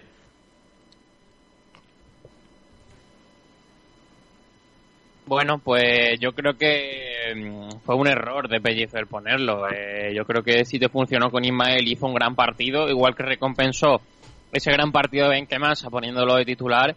Ismael se merecía seguir de titular si, hizo un buen partido y te funcionó. No, no, no entendí el cambio. Y bueno, pues Diego González ya, ya lo conocemos todos. Eh, es el típico partido, el típico jugador eh, que, que hace partidos buenos, pero que también tiene partidos muy malos y tiene fallos puntuales y, y al final eh, yo creo que hay veces que, lo hace bien, hay veces que cumple y hay veces que, tiene errores bastante importantes y que, que, le hacen daño le hacen daño al Málaga y recibir un gol en el primer minuto en los primeros minutos tras un error de, Diego pues la verdad que le hizo mucho daño al Málaga y sinceramente si, si recompensó a Benquemasa poniéndolo de titular debería haber puesto a Ismael de titular sin ningún tipo de duda a mí la idea de forzar a, Luis Hernández no es algo que tiene mucho plan para futuro, pero al fin y al cabo es verdad que el Málaga se la juega y esta es la última, quedan dos partidos para, para el objetivo. Y en el caso de que deba forzar a Luis Hernández, yo lo haría por Juan de. Juan de es un jugador que ha dado mucho rendimiento, pero en el partido pasado se le vieron carencias y eh, yo creo que debería descansar. Sinceramente, yo creo que mm, va, a poner a Luis Hernando en el próximo partido jugándose lo que se juega. ¿eh? Sí, pero lo que te digo que yo quitaría a Juan de en lugar de Luis Hernández y a Diego lo quitaba y ponía a Ismael Casas porque el partido ha sido el partido de Ismael Casas contra el Deportivo La Coruña de central, una posición a la que no está acostumbrado. Eh, fue perfecto, pero no porque el tío sabe jugar el balón, sabe sacar el balón, sabe porque las ganas que le puso al partido, o sea, un jugador joven que juega un partido, una posición que no conoce, o que no está acostumbrado a, a usar, le pone tantas ganas, es que como si juega de delantero. Ese tío tiene que jugar con las ganas que le puso, que este nos acostumbra a poner, tiene que jugar donde sea. No lo puedes dejar de, de suplente. Lo bueno que tiene Pellicer eh, son jugadores que vienen de la cantera pero que están cumpliendo bastante bien. Por ejemplo, Ismael Casa es el típico ejemplo de jugador que ni más ni menos. No, no se viene arriba, no se va eh, al ataque y luego no vuelve. Ismael Casa está donde el técnico le pide y si en un partido le pide que tiene que quedarse abajo, pues se lo pide. Y por eso, a lo mejor, eh, hay partidos donde no ha entrado Cifu, porque quizá, quizá Cifu sea más ofensivo y en este esquema de dos carrileros sí que entre mejor. Pero luego Ismael Casa, eh, jugando el otro día, de central, pero de central un poco abierto también, que era más una especie de lateral defensivo, sin subir porque estaba Cifu, pero lo hizo muy bien. Y lo que tú dices de Juan de, eh, Juan de es otro ejemplo de canterano que está funcionando Yo bien sí. porque es lo que le pide el técnico. Yo sinceramente... Sí, pero Ismael Casas, a mí sí me sorprendió que Ismael Casas no jugara el otro día, por ejemplo. Claro. Claro, eh, Borja, igual que recompensó a Benquemasa porque hizo un gran partido, porque con Ismael no. o Aichan, por ejemplo. eh. Yo creo que, que ahí Pellicer, pues no, no, no sé el motivo, no entiendo el por qué. Bueno, él es el entrenador y ve cómo están los jugadores. Es cierto que Juan de había hecho un gran partido. Quizás lo de Ismael Casas fue algo más puntual por el tipo de futbolista que tenía que tenía el Depor y, y ante el Sporting eh, con Jurjevic, con Álvaro, prefirió la veteranía de Lombán. Diego tiene cierta experiencia a pesar de la juventud y el buen momento de Juan de, ¿no? Y decidió no poner a un jugador cambiado de posición como Ismael. Pero después de que te haya dado rendimiento el chaval, a lo mejor era, era la opción. Repito, yo creo que le tiene mucha fe a Diego. Diego es un jugador eh, que yo creo que tiene un, un- un problema básicamente de confianza. Creo que es un jugador eh, mentalmente, digamos, débil, que es un futbolista que necesita que todo vaya muy rodado para que él esté bien y para que él se sienta bien. Y, y tiene condiciones, ¿eh? porque a mí es un jugador que me parece que tiene condiciones, pero, pero siento como que Diego, mm, ese problema de, de regularidad que tiene y que creo que influye mucho desde su propia cabeza, o proviene ese problema desde su propia cabeza, o lo corrige o, o no va a llegar a ser un futbolista más allá de un futbolista medio de segunda división, cuando en el momento que lo ficha el Málaga, para mí era un futbolista con recorrido en primera, no un supercentral, eh, pero sí un futbolista con recorrido y para estabilizarse en un equipo media tabla de primera y, y dar un buen rendimiento, ¿no? Yo creo que eso es un poco la, la realidad de Diego. Fíjate Borja, que a mí la temporada pasada, eh, eso lo debatíamos mucho, eh, que estaba Pau Torres, que estaba cedido sin opción a compra, y los centrales titulares a principio de temporada eran Pau en cuanto estuvo en condiciones y se supo que era un gran central porque era muy joven y, y era muy bueno. Pau Torres y Luis Hernández. Luego Luis Hernández eh, tuvo una lesión, ahí entró Diego, eh, no lo hizo mal. Eh, luego los partidos que, juega- que ha jugado de lateral, eh, tanto la temporada pasada como esta, mm, no convence del todo, ni él ni Miquel Villanueva, porque son centrales reconvertidos que realmente no aportan lo mismo que un lateral, por ejemplo, como era Rica el año pasado o Juan Car este año. Y luego este año le pasa lo mismo, eh, que cuando ha entrado, porque Lombán este año ha sido para mí indiscutible, sobre todo desde la vuelta de la competición. Y luego por detrás es que Luis Hernández eh, también es bastante imprescindible. Lo que pasa es que ha tenido varias lesiones. Eh, Juan de viene apretando muy, muy duro por detrás. eh, Luis Muñoz más de lo mismo, aunque ahora esté jugando en el medio campo. Entonces, Diego eh, no ha tenido quizá lo que tú dices, la confianza y el estar muchos partidos seguidos eh, con una pareja de central que le dé estabilidad a esa defensa del Málaga. Claro, pero, pero además, eh, te, digo más. A mí, yo, por ejemplo, Pau Torres, que se ha convertido en un muy buen central, yo cuando debuté en el Málaga no me gustaba nada. Le un jugador, a ver, había que entenderlo también. Venía de un filial, venía de no, de no estar en una categoría como la segunda, ¿no? Y a mí, los primeros partidos de Pau me daban una muy mala sensación. Yo critiqué mucho a Pau y yo decía que no entendía que jugase. Luego, al final, fijaros, se convirtió en un grandísimo futbolista, en un jugador muy importante en el Málaga y lo hizo fenomenal. Pero esto es el fútbol, es la evolución y la creencia del futbolista y este año titular en el Villarreal, eh, ojo, que no estamos hablando de, de que haya ido al Villarreal, entre comillas, a, a perder el tiempo, no, no, es que encima ha ido y ha jugado en el Villarreal. Entonces, eso es un poco lo que le achaco a Diego, ¿no? que no, no ha, no ha sido capaz de revertir ¿no? una mala situación suya eh, futbolística o personal y, en el campo pues eso, capaz de lo mejor y de lo peor. Es cierto que ahora es muy fácil porque el otro día pues tuvo un error y lo hizo, lo hizo mal en la jugada del Sporting, pero que no es algo de ahora, que es algo que ya lleva pasándole bastante tiempo en el Málaga. Y es una pena, ¿eh? repito, porque creo que es un futbolista muy aprovechable para el Málaga, pero, pero él tiene que dar un paso adelante.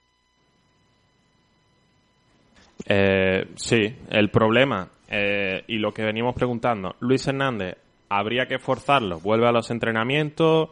Eh, Luis Hernández muy propenso también a las lesiones, varias operaciones también. ¿Lo forzaríais para estos dos partidos que quedan? Yo, sinceramente creo que lo va a hacer. Yo, Yo Carlos, creo que sí. Pero bueno, ¿qué hablamos? ¿De lo que creemos o de lo que debería de ser? Hombre, yo, creo que, yo creo que el técnico va a forzar a Luis Hernández porque es un jugador fundamental para el Málaga, es muy importante y ahora mismo el Málaga, que hace no mucho estaba era de los mejores equipos en defensa, ha tenido un partido con carencias de jugadores de Alevín. Sí, pero yo prefiero es que dos partidos que quedan son dos partidos en principio asequibles para eh, certificar ya la permanencia que es verdad que nosotros pues podemos estar nerviosos porque eh, la posibilidad de descender está ahí, pero yo creo que el Málaga eh, lo tiene todo en su mano y solo depende de él mismo para quedarse en segunda división. Así que yo creo que no forzaría y quizá eh, lo aseguraría para la temporada que viene que vuelva al 100%. Yo desde luego este primer partido no. Yo. Yo desde luego este primer partido no. Ya el siguiente ya veremos pero para este partido no, no, no, arriesgaría a uno de mis mejores jugadores. Luego viene una lesión y tenemos ese problema. Tenemos un futbolista que perdemos, vete a saber, que es que la liga empieza en agosto. Eh, septiembre, es que, es que, es que el, fútbol vuelve, es que no hay apenas vacaciones. Eh, entonces tenemos que, ser conscientes de que se está jugando en el Málaga. Yo creo o considero que el Málaga no debería de forzar a Luis. Si la cosa se pone muy fea y el último partido al final te juegas el todo por el todo, oye, pues si ya tengo que forzarle el último partido porque es un tío muy, muy, muy importante, vale. Pero yo este próximo partido no. Yo este próximo partido del jueves, de mañana, yo pongo a, los que tenga bien, a los que estén para jugar y, los tocados me los guardo como la última bala para el último partido si me juego la vida. Pero es que lo que tú dices es verdad, es que el Málaga depende de sí mismo. No estamos hablando de un equipo que ahora mismo este, digamos, no es que depende de que gane uno, de que pierda. No, no, el Málaga depende del mismo. Es decir, si el Málaga mantiene la categoría, va a ser mérito suyo, porque ningún equipo más tiene el poder en su mano de, del Málaga. En este caso, los implicados, solo el Málaga y los, bueno, los que están fuera del descenso. Hay algún duelo directo, lo cual beneficia al Málaga, y lo que tiene que hacer el Málaga es ganar uno de sus dos partidos y vamos, está salvadísimo. Claro, es verdad que ahora eh, con el esquema de tres centrales sí que tengamos más necesidad de, centrales, porque ahora no son dos, son tres. Pero teniendo, por ejemplo, mm, planteo una defensa de tres para el próximo partido, que sería Lombán, eh, Juan de y vamos, a poner a Ismael Casa, por ejemplo, o incluso bajar a Luis Muñoz al central, o incluso Diego. Tienes a Luis Muñoz, tienes a Diego, es decir, que el Málaga tiene efectivos para y a Miquel Villanueva. A unas malas. Claro, y, a las malas Miquel Villanueva, que también. Eh, es más, os digo una cosa, ¿eh? yo no soy muy fan de Miquel Villanueva. Yo creo que en este sistema Miquel Villanueva como tercer central lo haría bien. Y no soy fan de Miquel Villanueva, ¿eh? Pero, pero bueno, tiene que estar viendo muy mal a Miquel eh, Pellicer para no sacarle ni un minuto con la situación que ha tenido el equipo. Eh, repito, creo que el Málaga no debe de forzar, que debe de intentar afrontar el partido eh, de la mejor manera posible con los efectivos 100% sanos y hacer un partido de verdad, de querer mantenerse, decir, oye, me quiero mantener ya en este partido y que me sobre el último, pero depende de algo que quiera el entrenador. Claro que al final Pellicer, en ese sentido, es un entrenador complicado de adivinar. Sergio. Yo creo que si ve mucha necesidad y ve que más o menos se encuentra bien y, el jugador eh, le dice que, tiene buenas sensaciones, yo creo que lo, va a poner. Eh, sinceramente, un partido en el que el Málaga se va a jugar todo, porque ante la Almería en la última jornada y si la Almería se juega al ascenso va a estar muy complicado. Yo creo que Pellicer va a apostar todo, todo a una carta y lo va a apostar todo en el partido del próximo viernes. Yo creo que no sería necesario forzarlo. Eh, si el futbolista lleva solo una semana entrenando después de una larga lesión en la que lleva pues tres, cuatro tres, cuatro, no, lleva por lo menos dos meses lesionado. Entonces, pues es complicado que en tan solo una semana entre en un partido tan importante sin haber disputado ni un minuto desde hace muchísimo tiempo. Y yo creo que tenemos de sobra con, con Ismael Casas, con, con Juan de, con Lombán, tenemos Diego González, tenemos a Miquel, eh, tenemos bastantes jugadores ahí que pueden hacerlo bien, creo que no sea necesario. Tenemos ya resina malagueña. Voy a despedir a Borja Aranda. Hasta luego, Borja, y muchas gracias por haber estado. A vosotros, abrazo grande, compañeros. Y Nahuel, te dejo, te doy paso a la sección, al resina malagueña, porque hoy tenemos invitado y tenemos entrevista.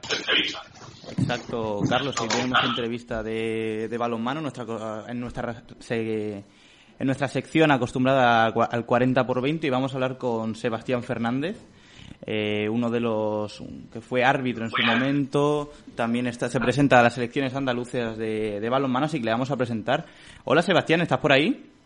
Sí, estoy por aquí. ¿Qué hay? Muy buenas a todos. ¿Qué tal? ¿Cómo estás? Eh, la primera pregunta que, lo primero que queríamos hacer es que aquí en la redacción de, de Balonmano nos hemos leído tu, tu programa electoral y pero para la gente que no, no entiende mucho, no se la ha leído, no, ha, tenido la ocasión de leérsela, me gustaría que si la puedes presentar brevemente, muy por encima.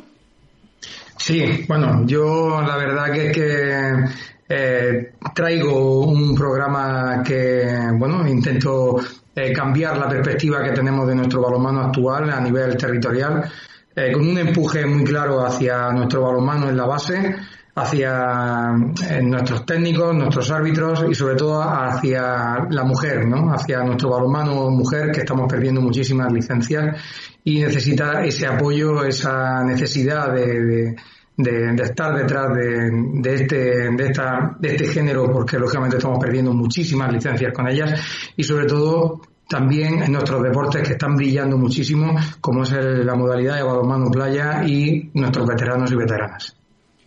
El balonmano en Andalucía es uno de los deportes que más atrae a los chicos, pero ¿cuál fue el motivo por el cual tú decidiste presentarte a estas elecciones de este año? Bueno, eh, el motivo sobre todo es porque llevo 18 años eh, gestionando una delegación. Es verdad que soy árbitro en activo de la Liga Sobal, pero he visto cómo ha habido una merma muy, muy importante de nuestra licencia deportiva y cómo municipios tan históricos como eh, que han tenido balonmano en toda nuestra geografía andaluza han ido sucumbiendo a una gestión que yo creo que, lógicamente no ha sabido vender eh, nuestro producto, que es el balonmano, un, deporte que como bien sabéis es muy divertido, muy dinámico y que estoy seguro que cualquier eh, niño o niña que empiece a practicarlo engancha. Es verdad que no tenemos, eh, no hemos tenido eh, la, el, buen hacer de entrar en, nuestros colegios, en actividades eh, de educación física, con, un profesorado que esté bien cualificado para enseñar nuestra, nuestra modalidad deportiva, y es por eso que las federaciones tienen que entrar ahí, tienen que entrar en el colegio para que conozcan eh, nuestros niños y nuestras niñas eh, nuestro deporte. Y yo siempre digo un claro ejemplo.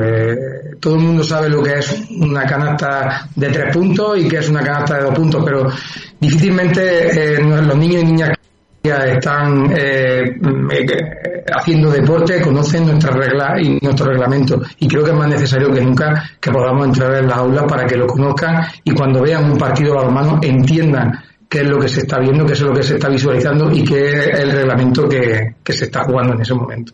Ahora que estábamos hablando del balonmano base, los colegios, ¿cómo pretendes eh, fortalecer el balonmano en los, colegios? Mira, mi, idea y es lógicamente hacer eh, un proyecto conjunto con educación donde por lo menos eh, de manera mensual podamos tener monitores que entren en los colegios y acompañen a ese profesorado para que puedan enseñar eh, nuestra modalidad deportiva con toda su reglamentación, que sepan botar el balón, que sepan perfectamente que no se puede pisar el área de portería, cosas que lógicamente son simples, pero que hacen que los niños, pues bueno, empiecen a comprender una modalidad deportiva que incluso eh, una vez que la conozcan pueden enganchar y sea de una manera eh, para los clubes más fácil a la hora de hacer las captaciones la, a la, tú habías comentado que has sido árbitro en Asobal, la máxima categoría del balonmano a nivel nacional. Influyó, lógicamente, tu experiencia como árbitro habrá influido en la creación del comité técnico de árbitros que quieres implantar, ¿no? Sí, además llevo una figura muy importante, que es un compañero que he tenido yo eh, en, la, en, la, categoría de Liga Sobal, que es Rafael Mosquera, eh, una persona que tiene perfectamente eh, clara cómo tiene que, que, estructurarse un comité técnico de árbitros.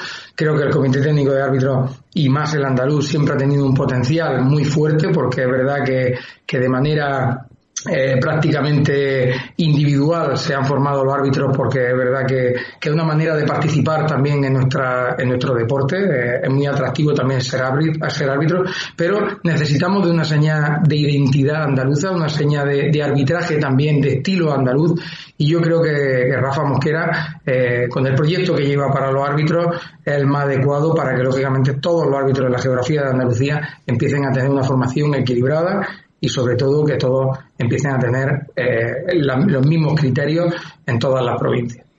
Recogiendo, un poco del programa electoral tuyo, eh, incluyes también a los niños que sufren de trastorno de espectro de, del autismo. Eh, es algo fundamental darle cabida a, a las personas que sufren de esa enfermedad, ¿no? Totalmente. De hecho, yo he tenido eh, una estrecha vinculación con la presidenta de la Asociación de Dárata y siempre me decía lo mismo. Digo, no sé por qué eh, los deportes colectivos, pues ya no solamente el nuestro, eh, no apuestan más por un deporte inclusivo, ¿no? Y, y nosotros como deporte tenemos que revertir a toda nuestra sociedad. No nos podemos olvidar de ningún niño por las carencias que pueda tener.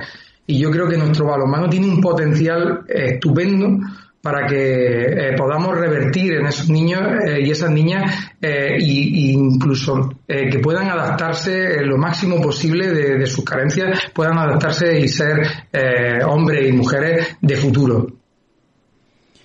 centrándome ahora en la, máxima categoría del balonmano español, solo hay un equipo andaluz, como es el balonmano Puente Genil, y son pocos los jugadores andaluces que juegan en la categoría. Por ejemplo, Manu Díaz, con el que hablamos en su momento, juega ahí, que es malagueño. Eh, ¿Cuál crees que es el motivo de que hayan tan pocos equipos andaluces en Asobal? Bueno, eh, eh, igual que el Málaga Clínica Rincón, que son también equipos top, es verdad que hay una carencia muy fuerte de, de recursos económicos. Eso es, vamos, eso es evidente. Eh, pasamos por, lógicamente, nuestro deporte no, no, no, posee los recursos de unos deportes como que ahora mismo que brillan, como es el fútbol, por supuesto, o el baloncesto. Tenemos que optar a ellos, ¿no? Tenemos que luchar para llegar a ellos y ser competitivos e intentar ser como ellos. Es verdad que, bueno, pues nuestro deporte eh, ha habido un éxodo de fuga de, de, de llamarlo entrecomillado, de deportistas eh, brillantes, ¿no? Que han tenido que irse a ligas pues con más potencia económica que la nuestra. Eso es evidente. Es verdad que los equipos andaluces eh, sí que es verdad pues, pues, que nuestros jugadores sí, sí se encuentran en bastantes de las plantillas que conforman la Liga Sobal. Yo no paro de encontrarme andaluces por todos los, equipos de, de, Asobal de Andalucía. Eso es significado de que eh, nuestros jugadores eh, poseen un desarrollo y, poseen también una, unas cualificaciones que, en el futuro estoy seguro que van a seguir brillando en, las máximas potencias, en las máximas eh, equipos. Pero sí que es verdad que necesitamos eh, que nuestro, nuestras federaciones, que la Federación Española y que ya lo está haciendo, un impulso claro hacia nuestro deporte. Y bueno, ahí tiene que entrar muchísimo la Liga Sobal, eh, que estamos viviendo uno de los momentos más sensibles ¿no? por esa división y yo creo que, que, lógicamente esto nos invita a que, a que crezcamos. Yo creo que necesitamos unirnos más que nunca para que lógicamente nuestro potencial siga creciendo como tenía que, como tiene que ser y ser competitivo con otros deportes. Eso está clarísimo. Ahora que hablabas de la Federación Española de Balonmano, eh, ayer sacó un comunicado afirmando de que las fechas de la Copa de la Reina que se disputará aquí en Málaga será el 3, 5 eh, y 6 de septiembre se jugará una, una, Copa de la Reina del año pasado con los equipos de ahora. Eh, ¿Cómo lo ves tú deportivamente? Bueno, eh, yo creo que ya es necesario de que mm, empecemos a competir. Yo creo que, que esto eh, era más que necesario dar un pistoletazo de salida desde nuestra eh, federación eh, top, nuestra federación española, para que lógicamente empecemos todos a, sumar, ¿no? a, entrar en, en este, en, e- en esta cadena de- deportiva, ¿no? en este, en este eh, nuevo, nueva normalidad que así es calificada por el gobierno y necesitamos lógicamente que nuestro deporte ya tenga actividad porque lógicamente nuestras actividades que se están desarrollando son individuales nosotros somos un deporte colectivo y yo creo que, que va a venir muy bien. Vamos a gozar de un espectáculo quizás con un eh, no podemos llenar los pabellones está claro que ahora mismo eh, la ley no lo permite pero sí que es verdad que necesitamos ya de gozar de un espectáculo en nuestro deporte para poder, poder seguir potenciándolo en un año que yo creo que va a ser un año muy difícil y de, y crisis. Pasando de las pistas a la playa, eh, es verdad que Andalucía tiene muy buenos equipos, muy buenos jugadores, entrenadores, incluso árbitros. Eh, ¿Por qué crees que no se le está dando la importancia que necesita el balonmano playa? Bueno, el balonmano playa eh, se le está dando una gran importancia a nivel nacional. De hecho, eh, eh, el número de participantes se ha disparado de una manera exponencial y, muy, muy alta.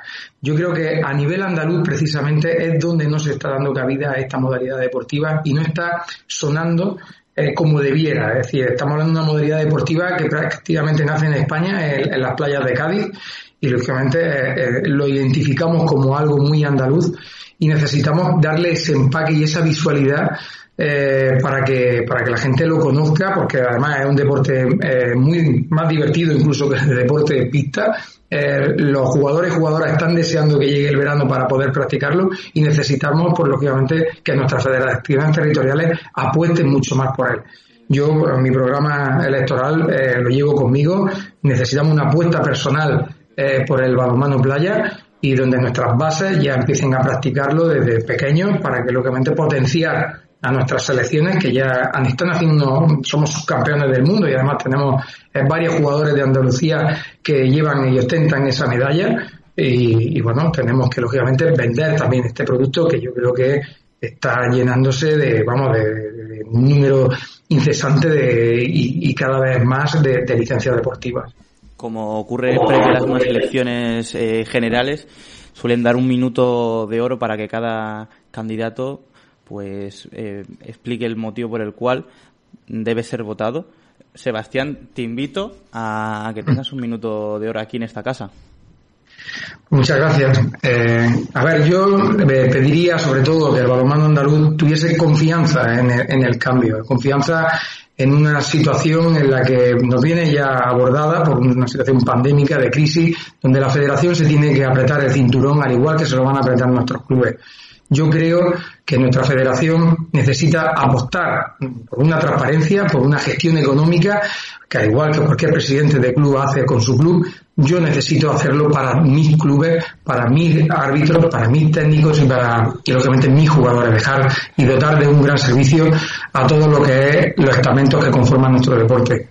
Yo sobre todo pediría para eh, los cuatro años siguientes eh, que apostaran por eso, por una, por una mentalidad más empresarial, un- que vendamos sobre todo un producto que es nuestro el balonmano y que lógicamente que vean que yo eh, voy a luchar por cada uno de los estamentos y que crezca nuestro deporte con licencias deportivas masivas de una manera con ayudas en las captaciones y con eh, la ayuda, por supuesto, de nuestras estrellas que van a ir acompañándonos para todos esos colegios, a todos esos lugares, a todos esos rincones que son más que necesarios que se conozca eh, la palabra balonmano.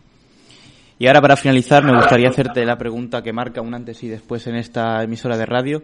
Es muy malagueña, no sé si tú has tenido la, la oportunidad de, de comer pescadito frito. Sí, sí he tenido la oportunidad. sí.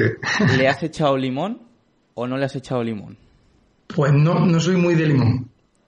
Ahora O mismo, sea que uno más para la lista de los que no le echan limón, ¿no? Sí. Aquí No, en esta no. casa ahí hacemos lista de los que sí le echan y los que no, como buen malagueño, porque si el pescadito es bueno, Exactamente. es que no le hace falta el limón. No hace falta limón. Es que No. entonces empieza, empieza a tomar pues eso, el, el sabor de limón y yo creo que, que, que no aprecia el sabor del pescado, que lógicamente que es lo que tienes que llevarte consigo, ¿no? Que es un, de un producto de gran calidad. Exacto, ahora mismo Kiko García estaría en su casa en Francia súper contento diciendo, ¡buah! La, la eh, pescaito sin limón señal. Pues bueno, Sebastián, ha sido un placer haber hablado contigo sobre el, nuestro deporte que poco a poco se va incrementando y más en Andalucía. Espero que la mayor suerte para las elecciones y ha sido un placer hablar contigo. Muchísimas gracias a todos y por darme esta oportunidad de poder dirigirme a Málaga y a toda la geografía andaluza que os escucha. Muchas gracias, Sebastián. Nos escuchamos. Hasta la próxima. Hasta la próxima. Pues ahí estaba nuestra entrevista en el día de hoy en el Resina Malagueña. Eh, vamos con una última hora y parte médico del Málaga Club de Fútbol. Eh, varios jugadores del equipo tienen dolencia física de diversa índole y están fuera de la dinámica del grupo. Son Pacheco, Bularú y el filial Julio los lesionados de más larga duración. Comento el parte médico del Málaga. Eh, Pacheco, convaleciente en Barcelona tras su intervención quirúrgica por una talalgia. Eh, tiene una rotura fibrilar de grado 1 en el aductor largo de la pierna izquierda. El canterano Julio, que tiene un esguince peroneo astragalino anterior en el pie derecho. Eh, Benquemasa, aparte de la rotura, tiene también una sobrecarga en la musculatura aductora de la pierna derecha. Lombán, del que hemos estado hablando y del que hemos escuchado lo que dijo ayer, tiene una contractura en el bíceps femoral de la pierna izquierda y Tete Morente, que en los últimos partidos quizá se le notó ese cansancio, pues también tiene una sobrecarga en el tríceps sural de la pierna derecha. Muy malas noticias para el Málaga. Sí, sobre todo estamos hablando de Lombán, estamos hablando de Diego Luis Hernández, pues a ver si ahora sí va a tener que forzar a, Luis Hernández, el técnico Pellicer. Está la opción de Miquel Villanueva, que es un jugador que, cumple, pero no creo que Pellicer apueste por el venezolano, teniendo a Luis Hernández. Eh, Sergio, malas noticias, ¿no? Pues sí, mm, malas noticias para el Málaga eh, en el peor momento.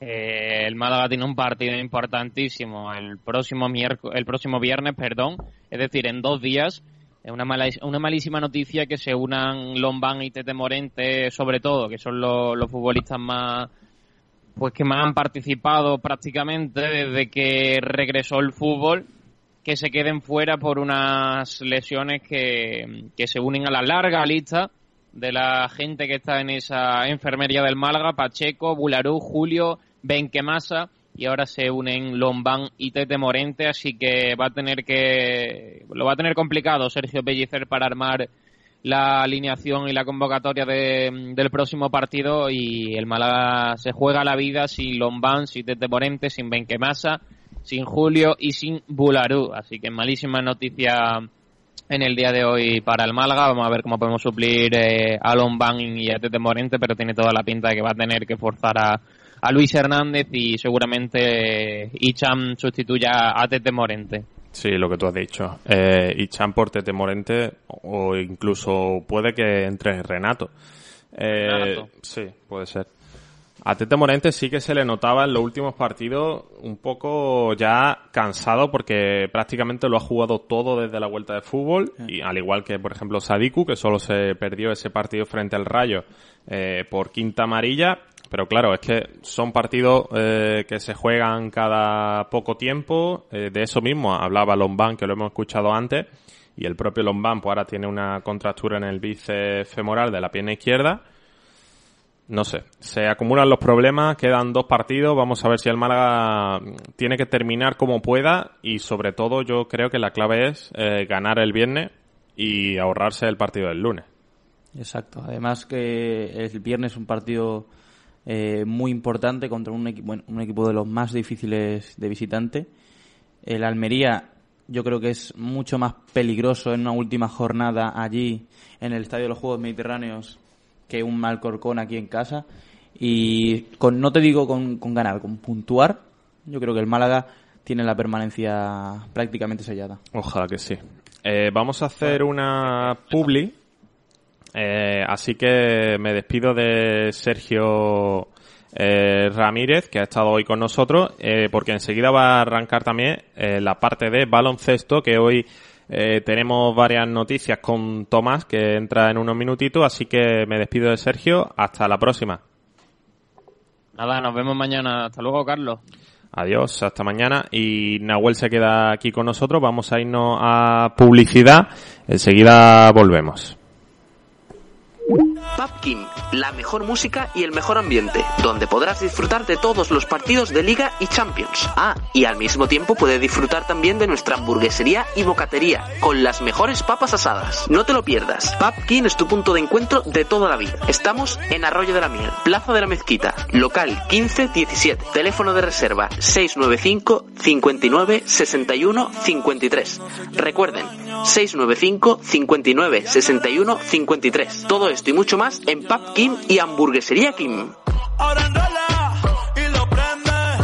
Tulum Beach, el mejor lugar de la Costa del Sol para compartir unas copas en el mejor ambiente. Cada día venga a disfrutar en nuestro club de playa. Hamacas, camas balinesas, con toda la seguridad y limpieza.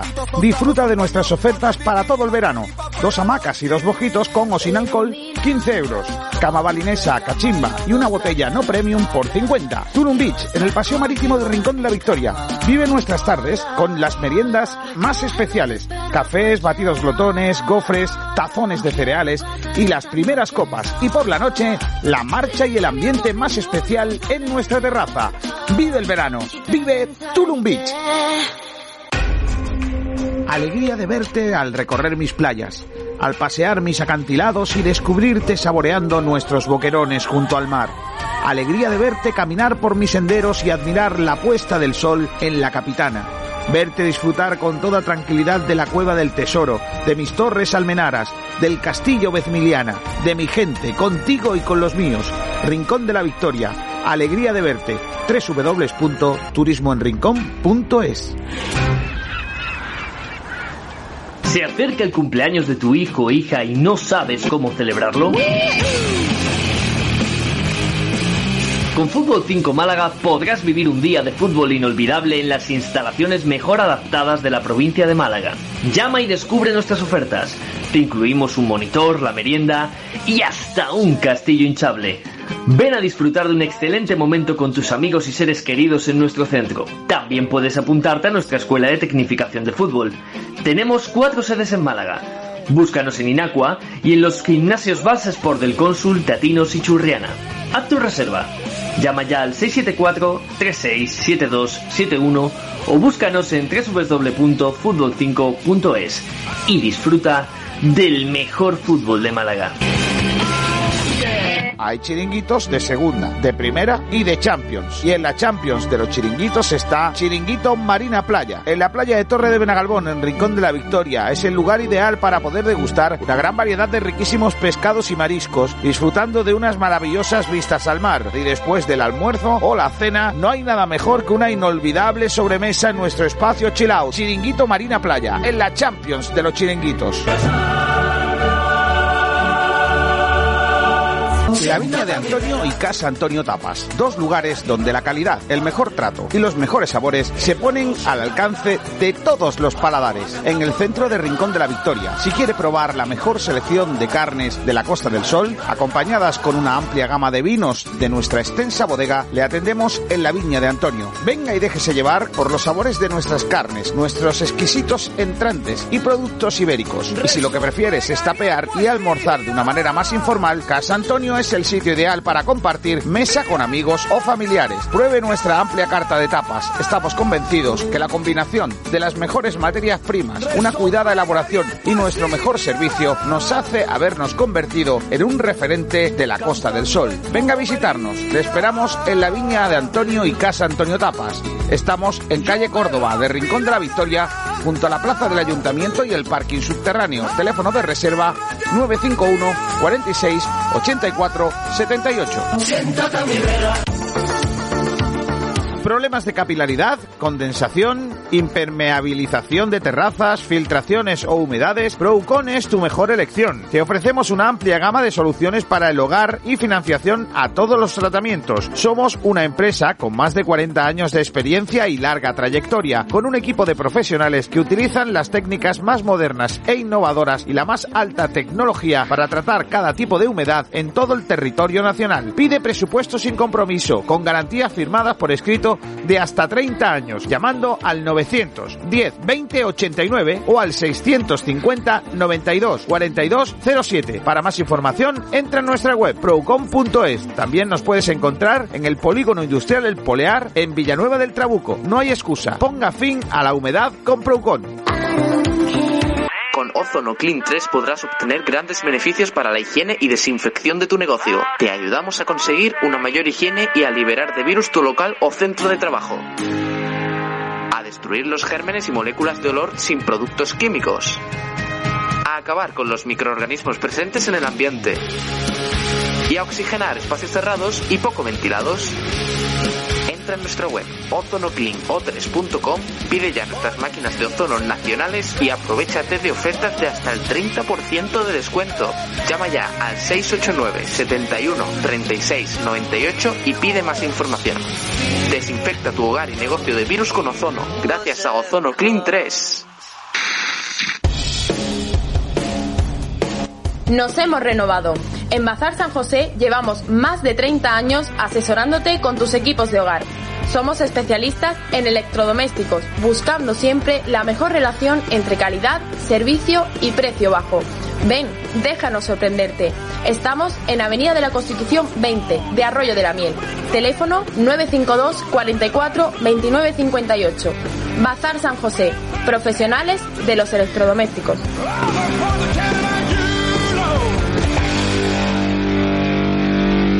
¿Te apasionan las motos? En Motos Orel encontrarás las últimas novedades del mercado en todo tipo de vehículos, coches, motos y patinetes eléctricos. Además, tienes la posibilidad de financiación de hasta el 100% de tu compra en tan solo 24 horas. Trabajamos con 23 compañías de seguro. Somos gestoría del automóvil. Matricula tu coche nacional o de importación en las mejores condiciones. Compraventa de todo tipo de vehículos. Somos especialistas en coches de importación a precios espectaculares. Aprovecha hasta final de año. Regalo seguro por la compra de tu vehículo o de cualquier accesorio. Te atendemos en Benalmádena, calle Tenerife, entre Telepizza y Banco de Santander. Y ahora también nos puedes encontrar en Marbella, calle Plata 42, Polígono Industrial La Ermita. Teléfono 951 25 30 06. Motos Orel, tu tienda del Grupo Orel en Arroyo de la Miel. Clínica Ocular Dr. Tirado celebra su 20 aniversario con la implantación en Fuengirola de la primera plataforma integrada de láser de femtosegundo y láser excimer, única en Andalucía, para la cirugía de la miopía, hipermetropía, vista cansada y cataratas que permite obtener una insuperable calidad visual con una seguridad sin precedentes. Clínica Ocular Dr. Tirado en Fuengirola. Financiamos a tu medida. Consúltanos en doctortirado.es. ¿Quieres un menú de restaurante en casa sin necesidad de elegir a la carta? Solo necesitamos saber antojo o creatividad. Catherine Delia te lo prepara en casa. Somos especialistas en arrocería, carnes, pescados, canapería y creatividad. Compramos todo lo necesario para tu antojo el mismo día o prefieres que te sorprendamos. Creamos platos con lo que dispongas en tu nevera. Elaboramos el menú en tu cocina con todas las medidas de seguridad. Ofrecemos un servicio como si estuvieras en tu restaurante favorito. Recogemos y limpiamos todo lo utilizado. Solo preocúpate de disfrutar con los tuyos. Reserva tu día y disfruta una comida de restaurante en tu casa. Más información 644 2503 55 644 2503 55. Vive una historia diferente. Tu antojo a domicilio de Catherine Del.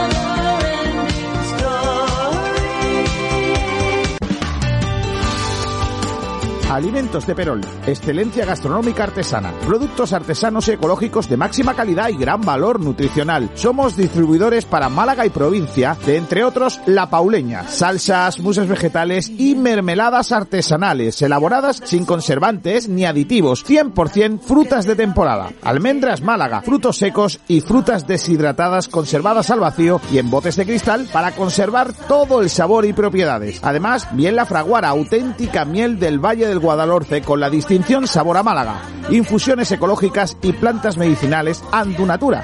Te cuidamos por dentro y te aportamos las vitaminas que necesitas. Alimentos de Perol, productos artesanos ecológicos, apoyando a nuestros productores y tiendas de barrio. Pregunta en tu tienda habitual por Alimentos de Perol.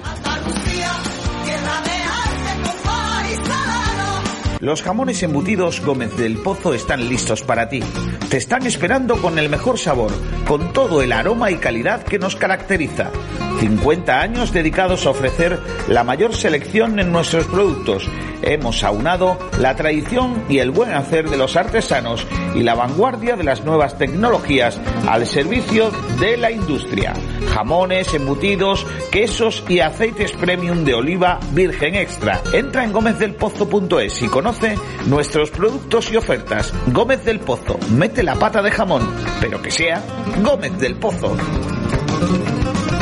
El Ayuntamiento de Rincón de la Victoria recuerda a sus vecinos que todo el país se encuentra en estado de alarma para paliar los efectos de la pandemia provocada por el virus COVID-19. Por ello, se pide la máxima colaboración y concienciación de todos y cada uno de los vecinos y se recuerda que es básico respetar las medidas tomadas por el Gobierno de la Nación recogidas en el Real Decreto 463-2020. La principal es la que implica la libre circulación por las vías de uso público. El Ayuntamiento de Rincón de la Victoria quiere recordar que únicamente podrán circular por las vías de uso público para la realización de las siguientes actividades adquisición de alimentos, productos farmacéuticos y de primera necesidad, asistencia a centros, servicios y establecimientos sanitarios, desplazamientos al lugar de trabajo, retorno al lugar de residencia habitual, asistencia y cuidado a mayores, menores, dependientes, personas con discapacidad o personas especialmente vulnerables, desplazamiento a entidades financieras y de seguro por causa de fuerza mayor o situación de necesidad, Cualquier otra actividad de análoga naturaleza habrá de hacerse individualmente, salvo que se acompañe a personas con discapacidad o por otra causa justificada. Parar esta pandemia es cosa de todos. Por ello, quédate en casa. Los mejores forjados, rejas, puertas y ventanas y a los mejores precios en talleres metálicos Diego Rodríguez. 30 años al servicio de Málaga y provincia nos avalan. Calidad y servicio con unos precios inigualables. Somos especialistas en ventanas, mamparas de baño y de oficina, rejas, puertas, barandillas. Pídenos presupuestos sin compromiso en los teléfonos 952 30 85 86 o 639 01 18 30. Le esperamos en calle Navia número 21, Polígono San Alberto en la zona de Carlinda. Talleres metálicos Diego Rodríguez. 30 años forjando la mejor empresa especializada en hierros, aluminios, acero inoxidable y PVC de toda Málaga. Relájate de una forma diferente. Tantra Center te ofrece masajes eróticos para entrar en otra dimensión. Discreción asegurada, parking gratuito. Llámanos al 952 21 61 45 o entra en nuestra web tantracorporalcenter.com.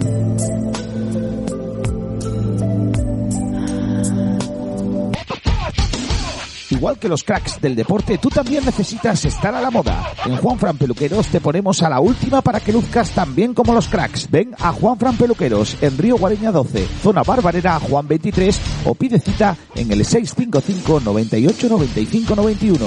20 años de experiencia nos avalan. Estamos de aniversario. Ven a celebrarlo a los mejores precios porque tú también eres un crack. Bueno, pues ya estamos aquí de vuelta. Eh, vamos a comentar la noticia de hoy en el mundo del baloncesto. Eh, no eh, directamente, pero sí hilado, que es el emotivo minuto de silencio que hay en recuerdo a Martín Carpena, que hoy se cumplen eh, 20 años de su asesinato. Lo recordamos, está ya con nosotros Tomás Medina. Hola Tomás. Hola, buenas tardes. ¿Qué tal estáis? Ha sido un minuto de silencio en la escalera de de, de aquí de, de Málaga del Ayuntamiento. Ha estado el presidente de la Junta, Juanma Moreno, ha estado también el alcalde de Málaga y varios representantes de, de ese gobierno de aquí de Málaga. Eh, Tomás, hoy día emotivo en el mundo del balonmano y de Málaga, ¿no? Bueno, eh, lógicamente eh, tiene que ser un día emotivo cuando matan a un paisano tuyo unos señores terroristas que ahora están blanqueando todos los 800 asesinatos que cometieron y que ya parece que eso no tiene importancia. Y por otro lado, los que los están blanqueando se dedican a desenterrar muertos y a seguir viviendo el guerra civilismo que no se vivía en España desde tiempo de la República, y estoy hablando de mi bisabuelo, pues la verdad es que no se entiende. No se entiende tampoco como gente eh, joven, como hay actualmente la gente que no, no ha vivido ni ha padecido ni, mm, por supuesto, la gente joven, ni la guerra, ni la posguerra, ni los años de hambre, ni nada, pues mm, mantienen esta, este adoctrinamiento que se está viendo por ahí. Entonces, lógicamente lo que no podemos es olvidar nuestra historia, porque precisamente por olvidar esa historia es por lo que vamos a, estar condenados a repetirlas, ¿no? Entonces, ahí es donde está un poquito eh, el tema, que hay que, que bueno, que intentar eh, pasar páginas, pero sin olvidar lo que pasó en su momento, porque fueron años y sobre todo temporada de, para nosotros en particular, para Málaga, de verano, en las que nos perjudicaron bastante simplemente por el hecho de que estábamos en la Costa del Sol y que cualquier incidente que pasara aquí, pues más o menos tenía una repercusión mediática más grande que los que pudieran pasar en otras zonas con menos afluencia de turismo. Entonces, bueno, pues mm, siempre es bueno recordar a los muertos y recordar lo que pasó y lo que vivimos. Pues sí, vamos también a comentar ya lo que nos toca, que es eh, las novedades en el mundo del baloncesto, porque hay información sobre la Liga EVA, ¿no, Tomás? Pues efectivamente, el otro día, bueno, hace un par de semanas ya, se comentó por parte de la Federación Española de Fútbol las novedades tanto en Liga Femenina 2 como en la Les Plata para la próxima temporada. Hablamos el otro día de lo que era lo tocante a Liga Femenina 2 por aquello de que tenemos dos representantes malagueños, el Unicaja y el CAE Estepona, que ha ascendido este año a, la categoría y hoy nos toca hablar de Les Plata con el Marbella, que va a ser el único representante eh, malagueño en la categoría, donde hay equipos, por, por ejemplo, de la solera de la aceituna Morón, que estaban ayer, tenían que decidir antes de las 12 de la noche si salían o no salían en esta categoría por los problemas que van a tener este año muchos equipos, por los problemas económicos. Entonces le faltaban algo así como 18 o 20 mil euros para poder afrontar la categoría con un mínimo de solvencia, ¿no? Entonces, bueno, pues el tema que yo creo que se va a ir repitiendo en toda la, la autonomía con equipos en esta categoría, ¿no? Decir que para este año eh, la Federación Española de, de Baloncesto, perdona, eh, eh, va a trabajar prácticamente igual que la lo hizo la en la temporada pasada con dos grupos de 14 equipos o sea, un total de 28 equipos. Eh, habrá una fase regular en cada grupo de todos contra todos a doble vuelta y que nos darán un total de 26 jornadas. Eh, los campeones de cada grupo, esto es una novedad, los campeones de cada grupo jugarán por una plaza en Les Oro. O sea que el que quede campeón de, del grupo este contra el del oeste o el grupo norte contra el grupo sur. Veremos a ver cómo este año hacen la división. Pues los dos campeones van a tener la primera oportunidad de acceder a una, a una plaza directa de ascenso a Liga de Oro. Eh, el perdedor de este, digamos, de este enfrentamiento eh, pasará a cuartos de final de los playoffs que se jugarán eh, por parte de, los equipos, del resto de equipos, eh, en la fase de ascenso y que nuevamente pondrá dos plazas de ascenso a, a la, esto quiere decir que al final habrá tres equipos de la categoría de Les Plata que ascenderán directamente, bueno, directamente, logrando la eh, digamos, en la cancha eh, los méritos suficientes.